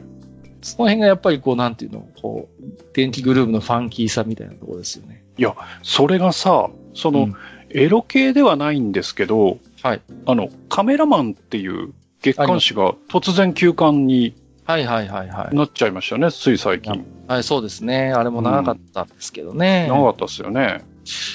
だから、カメラマンと、だって3誌ぐらい、三大誌って言われてて、日カメがあるでしょ？日本カメラがあって。はい、あと、朝日ぐらい、朝日カメラ？うん。はいはいはい。と、そのカメラマンみたいな感じで。あと、まあ、キャパっていうのがあるのかな？確か。キャパは、今はもうどうなんでしょう？ないんですかね？あるのかな？あるのか。あキャパまだあるような気がしますね。うん、うん。ねでも、そういう、こう、ね、老舗の、本当にね、うん、名門と言われる雑誌がやっぱなくなっていくっていうのは、うん、まあでも今カメラ誌も難しいのかなうん。うん、大変だと思いますよね。うん、そう。そもそも今、なかなかね、こう一眼が、のブームも終わって、なんかこう、売れなくなってきてるってことでね。うん。なんかカメラ業界もいろいろ再編だなんだの動きがあるみたいですけど。うん。あの、変に写真を撮るということが一般化しちゃって、その、うん、そうなんですね。わざわざその高級機を持って撮るっていうこと自体がね。うん。うん、そこに、ね、そうじゃなくても写真撮れるようになっちゃったから。そうなんですよね。うん、ニーズがね。うん。わざわざなんで高い機械と難しい設定をね、うん、覚えて写真を撮らなきゃいけないんだっていうことになっちゃうわけですからね。うん。うんこういうのは難しいですよね、やっぱりね。かえってカメラは、そういう趣味としてのカメラは銀塩の方に回帰した方がいいような気がしないでもないけどね。いっそのことね。いっそ。うん。うん。デジーチとか言ってるんじゃなくて、もっともっと。そうそうそう。戻ってね。うん。うん確かにそうかもしれませんね。いまだにあの、ほら、デジカメであの、何？あの、ローで撮って現像とかって言うじゃないですか。デジカメも今。はいはい、そうそうあれはね、馴染めないんですよね。やっぱり、禁煙でずっとやってた身としては。なるほどね。うん、うん、高校の頃にね、あの、写真部があったんですよね。はいはい。で、写真部が羨ましいのはさ、うん、物質の他にあいつら暗室持ってたんですよ。うん、でうちは一緒だったな。ああ、いや、そうですか。うん。なんかね、物質の他にもう一部屋写真部は暗室を持ってて、うん。それがね、のとにかく羨ましくてさ、はい。そうそうそう。一回なんかその文化委員会ってところにね、あれは不公平なんじゃないかっていうことでね、ま あでも暗室はないとね。ケチをつけたことがあるんですけど。ませんから。うん、そうそう。もうソース感でしたね。あいつは何も分かってねえとかうん。お前は剣道部なんだから、道場使ってんだからいいだろみたいな。なんかすごい、なんか、ただただヘイトを集めて終わったっていうのを覚えてます、ね、僕はあの 高校時代に写真部にも一応席はありましたけど。そうですか。高校の写真部はあれですよ。いわゆるあの階段下でしたよ。あの、階段下の倉庫になってるところある、はい、あるあるあるある、ありますよね。そこが、うん。こう、物質で、で、物質の中を区切って、半分暗室、半分物質ってしてたんで、めっちゃ狭かったっすよ。ああ。はい。大変ですね。一部屋で賄ってたんですね、それは。はいはい。で、手前、ドアがあって手前が暗室で奥が物質だから、はいはいはい。誰か、その、暗室使ってると奥に行けないとか、奥から出れないとか。はいはい。下手にね、下手に露出させるとまずいですからね、こう。そうそうそうそう。うん、なるほどね。どうしてもね、あの、奥が物質っていうのは、奥は窓があったから、あうん、安心できないんで、はい。私はまあ、銀塩写真詳しくないんですけど、はい。酢酸か何か使うんですか？やたら酸っぱい匂いがしてね、物質。うん、使いますよ。ああ、はい、やっぱりそうなんだ。うん、使います。そう、写真部のやつが物質からとか暗室から持ってくると、なんか酸っぱい匂いがするから、ね、はい。なんだお前みたいな。なんかそういうなんか、匂いの記憶がありますね。うん。あの、やっぱり、液をね、3つ使うんですよ、プリントの時。あの、はい、はいはいはい。現、あの、現像の時にね。うん。うん。そのうちのそのうちの定着かな？かなんかがたくさん使うんですよね。へえ、あ、なるほどね。はい、そうなんだ。えー、お次、エンバーとひさめさん。えー、拝聴 TRPG、雪山会、いや、閣下、うっかりが過ぎる、爆笑です。自分の中のレイヤーのイメージそのままな行動ですわ。ただどちらかというと敵 NPC のイメージということでいただいてますけれども。うん。はいはいはい。TRPG 界というと最近ね、あの、リスナー部の方の活動が活発でございまして。はいはい。えっ、と、この前もね、お仲間を加えて、うん、えっ、と、文字チャットでセッションされたそうですけれどもね。うん。えっ、と、公式のブログの方でリツイートもさせていただきましたけれども。はい。はい、えー、早速 GM のジダラクサイさんがまとめていらっしゃいましたんでね。うん、うん、ぜひこちらもお読みいただければなと。で、ファンアートもね、早速いただきましてね。はい。はい、盛り上がってますよね。うん。いや、そうそうそう。いつも言ってますけど、私のうっかりっていうのは、その、あえて演じてるというところだけは一つ押さえていただければなと。はい。えー、素です。ちょっと、本当のこと言わないでくださいよ。えー、ミフカエルさん。えっ、ー、と、読まれたところだけ先に盗み聞きしてみる。ハニワさんがゆるキャンに興味を示されたようなので、まずは軽めの作品を紹介。声だけじゃなくて、佇まいもかっこいいなんてずるい。なお、本編はアニメ、ドラマともに召している作品でもあるのでご注意をということで、はい。えっ、ー、と、YouTube のリンクをいただきましたけれどもね。はい、はい。これはご覧、ちょっと見てみました、この、ね。はい。朝キャンね。秋、秋キャンか。秋キャン、うん、そうそうそう秋キャンですね。ね。はい。渋い。かっこいいっすね。うん、渋いおじさんが、ね。かっこいいわ。最近ね、本当に活動のね、幅を広げてらっしゃいますよね。なんかね、うん、こう、役者としての活動もね、今、ね、されてらっしゃるじゃないですか。はいはい。それこそ、大河にも出てますからね。あ、そうなんだ。そうそうそう。そうなんでございますよ。うん。いやほんとね。この、なん、なんていうんですかね、こういう、なんか、割と、ね、こうスピン、スピンオフというか、こういうなんかね、うん、作れるっていうのはいいなと思いますけれどもね。うん、いやー、でも、ね、あのー、萩谷さんも声がいいからね、羨ましいですよね。声がいいってだけでなんか、さも人格もね、立派なように見えてしまうっていうのはね、ちょっと不公平だなと僕は。おい、ちょっと待って。えええ？なんかおかしくないか？そうですか？いやまあまあいいですけどね。はい。声がいいだけでなんかね、あたかも常識人であるかのように見えてしまうというのは大変、あの羨ましい話だなと、えー、思います。いや、やっぱ得ですわ、声がいいっていうのはね。どうなんですかね？わかりませんけど。うん、本当に、いいと思います。えっ、ー、と、ビシュカエルさん、ありがとうございました。キャンプで食べる飯ってなんであんな美味しいんですかね？こう。うん、いや、いいですよね。はい。ということで、えっ、ー、と、本日もね、えー、たくさんの置き手紙ありがとうございました。えっ、ー、と、すいません。若干ちょっとね、置き手紙紹介が遅れ気味になっておりまして、いつもより1回か2回分ぐらいお待たせすることもあるかと思いますけれどもね。はい。えっ、ー、と、紹介をしていきたいと思いますので、よろしくお願いをいたします。以上、置き手紙紹介のコーナーでした。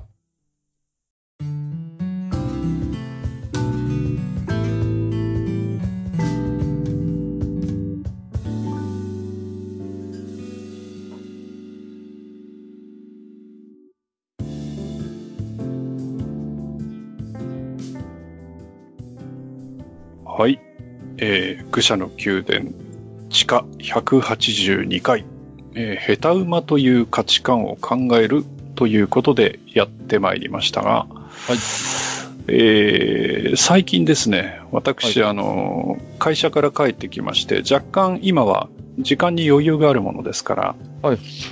まあ、ニコニコ生放送なんてものをですね、うん、えー、見る機会があるわけでございます。で、はい、私のことですから、まあ大体見るのはね、あの、レトロゲームの、まあ、プレイをしてる、まあ、ニコ生を見ることが多いんですが、はい。まあ、なんていうかね、あの、言っちゃなんですけども、あその、生放送としては下手くそな方が 多いと。あなるほど。全然喋んなかったりとかなんかね、その文句、文句ばっかり言っててなんかリスナーと喧嘩してる人とかね。まあ、まあまあいろいろいて、正直あんまり面白い放送というのがあまりないんですよ。はいはい、で、まあゲームの方がね、面白いゲームをやっていて、それを見てるというような感じが多いんですがですね。うん、えー、たまたま本日ですね、はい。非常にあの、古参のえー、ニコニコの生主さんがですね、ははは非常に久しぶりにあの、昼間、放送されておりまして、そうですか。あの、武道パンさんという方なんですけれども、ああ、そうですこの方がですね、やっぱり、うまいんですね、放送が。非常にうまくてですね、えー、コメント欄は荒れまくっておりまして、はい。もうですね、これぞニコ生、これぞニコ生主というですね。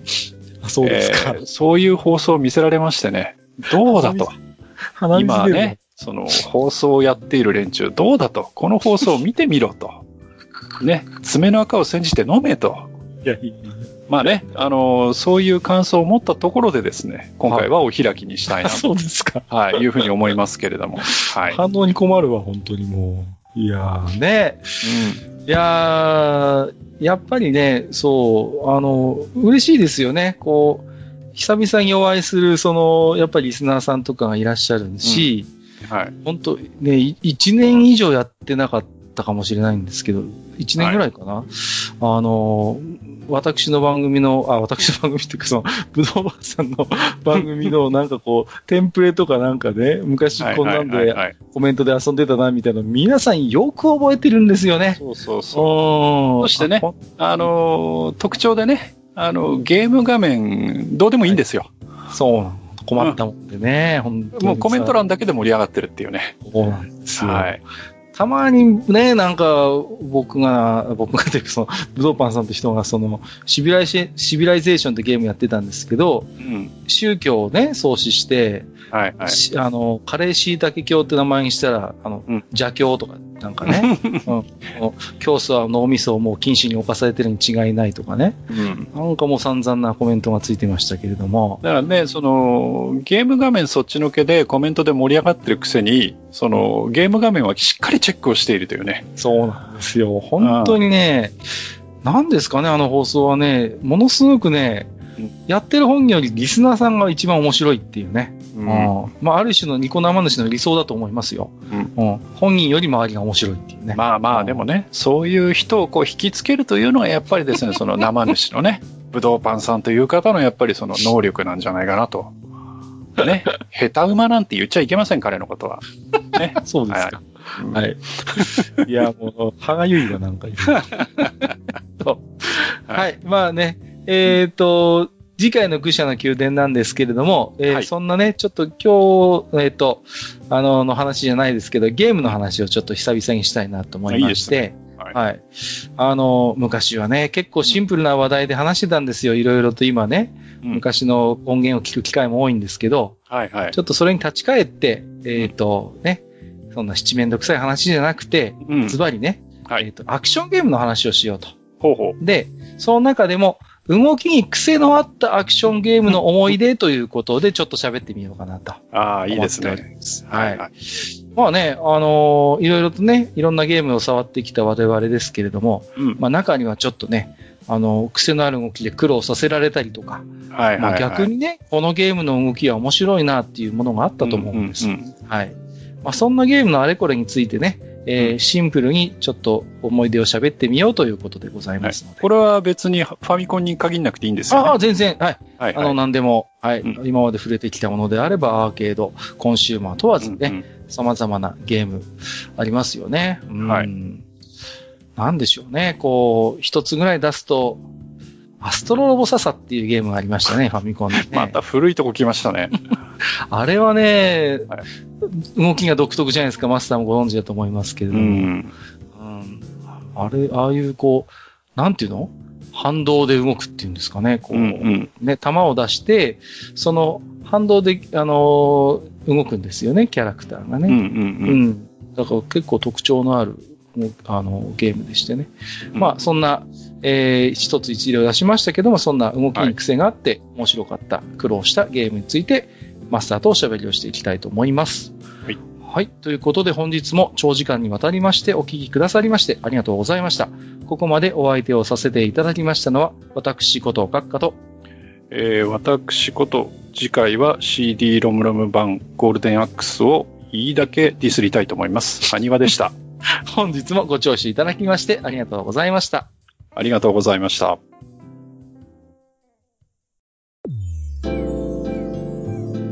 めんどくさいおっさん二人と愉快なゲスト、そして皆さんのお便りで成り立つバー、愚者の宮殿。当店では生命線である皆さんのお便りを募集しております。お便りは当店のブログの投稿フォーム、または G メールで受け付けております。Gmail アドレスはフールパレスアットマーク Gmail.com フールパレスのスペルは FOOLPALACE です。また、ツイッターでハッシュタグ、愚者の宮殿をつけてつぶやいていた場合には、そのツイートを当店にてご紹介させていただく場合がございます。自転車操業の当店を救うお便り、お待ちしております。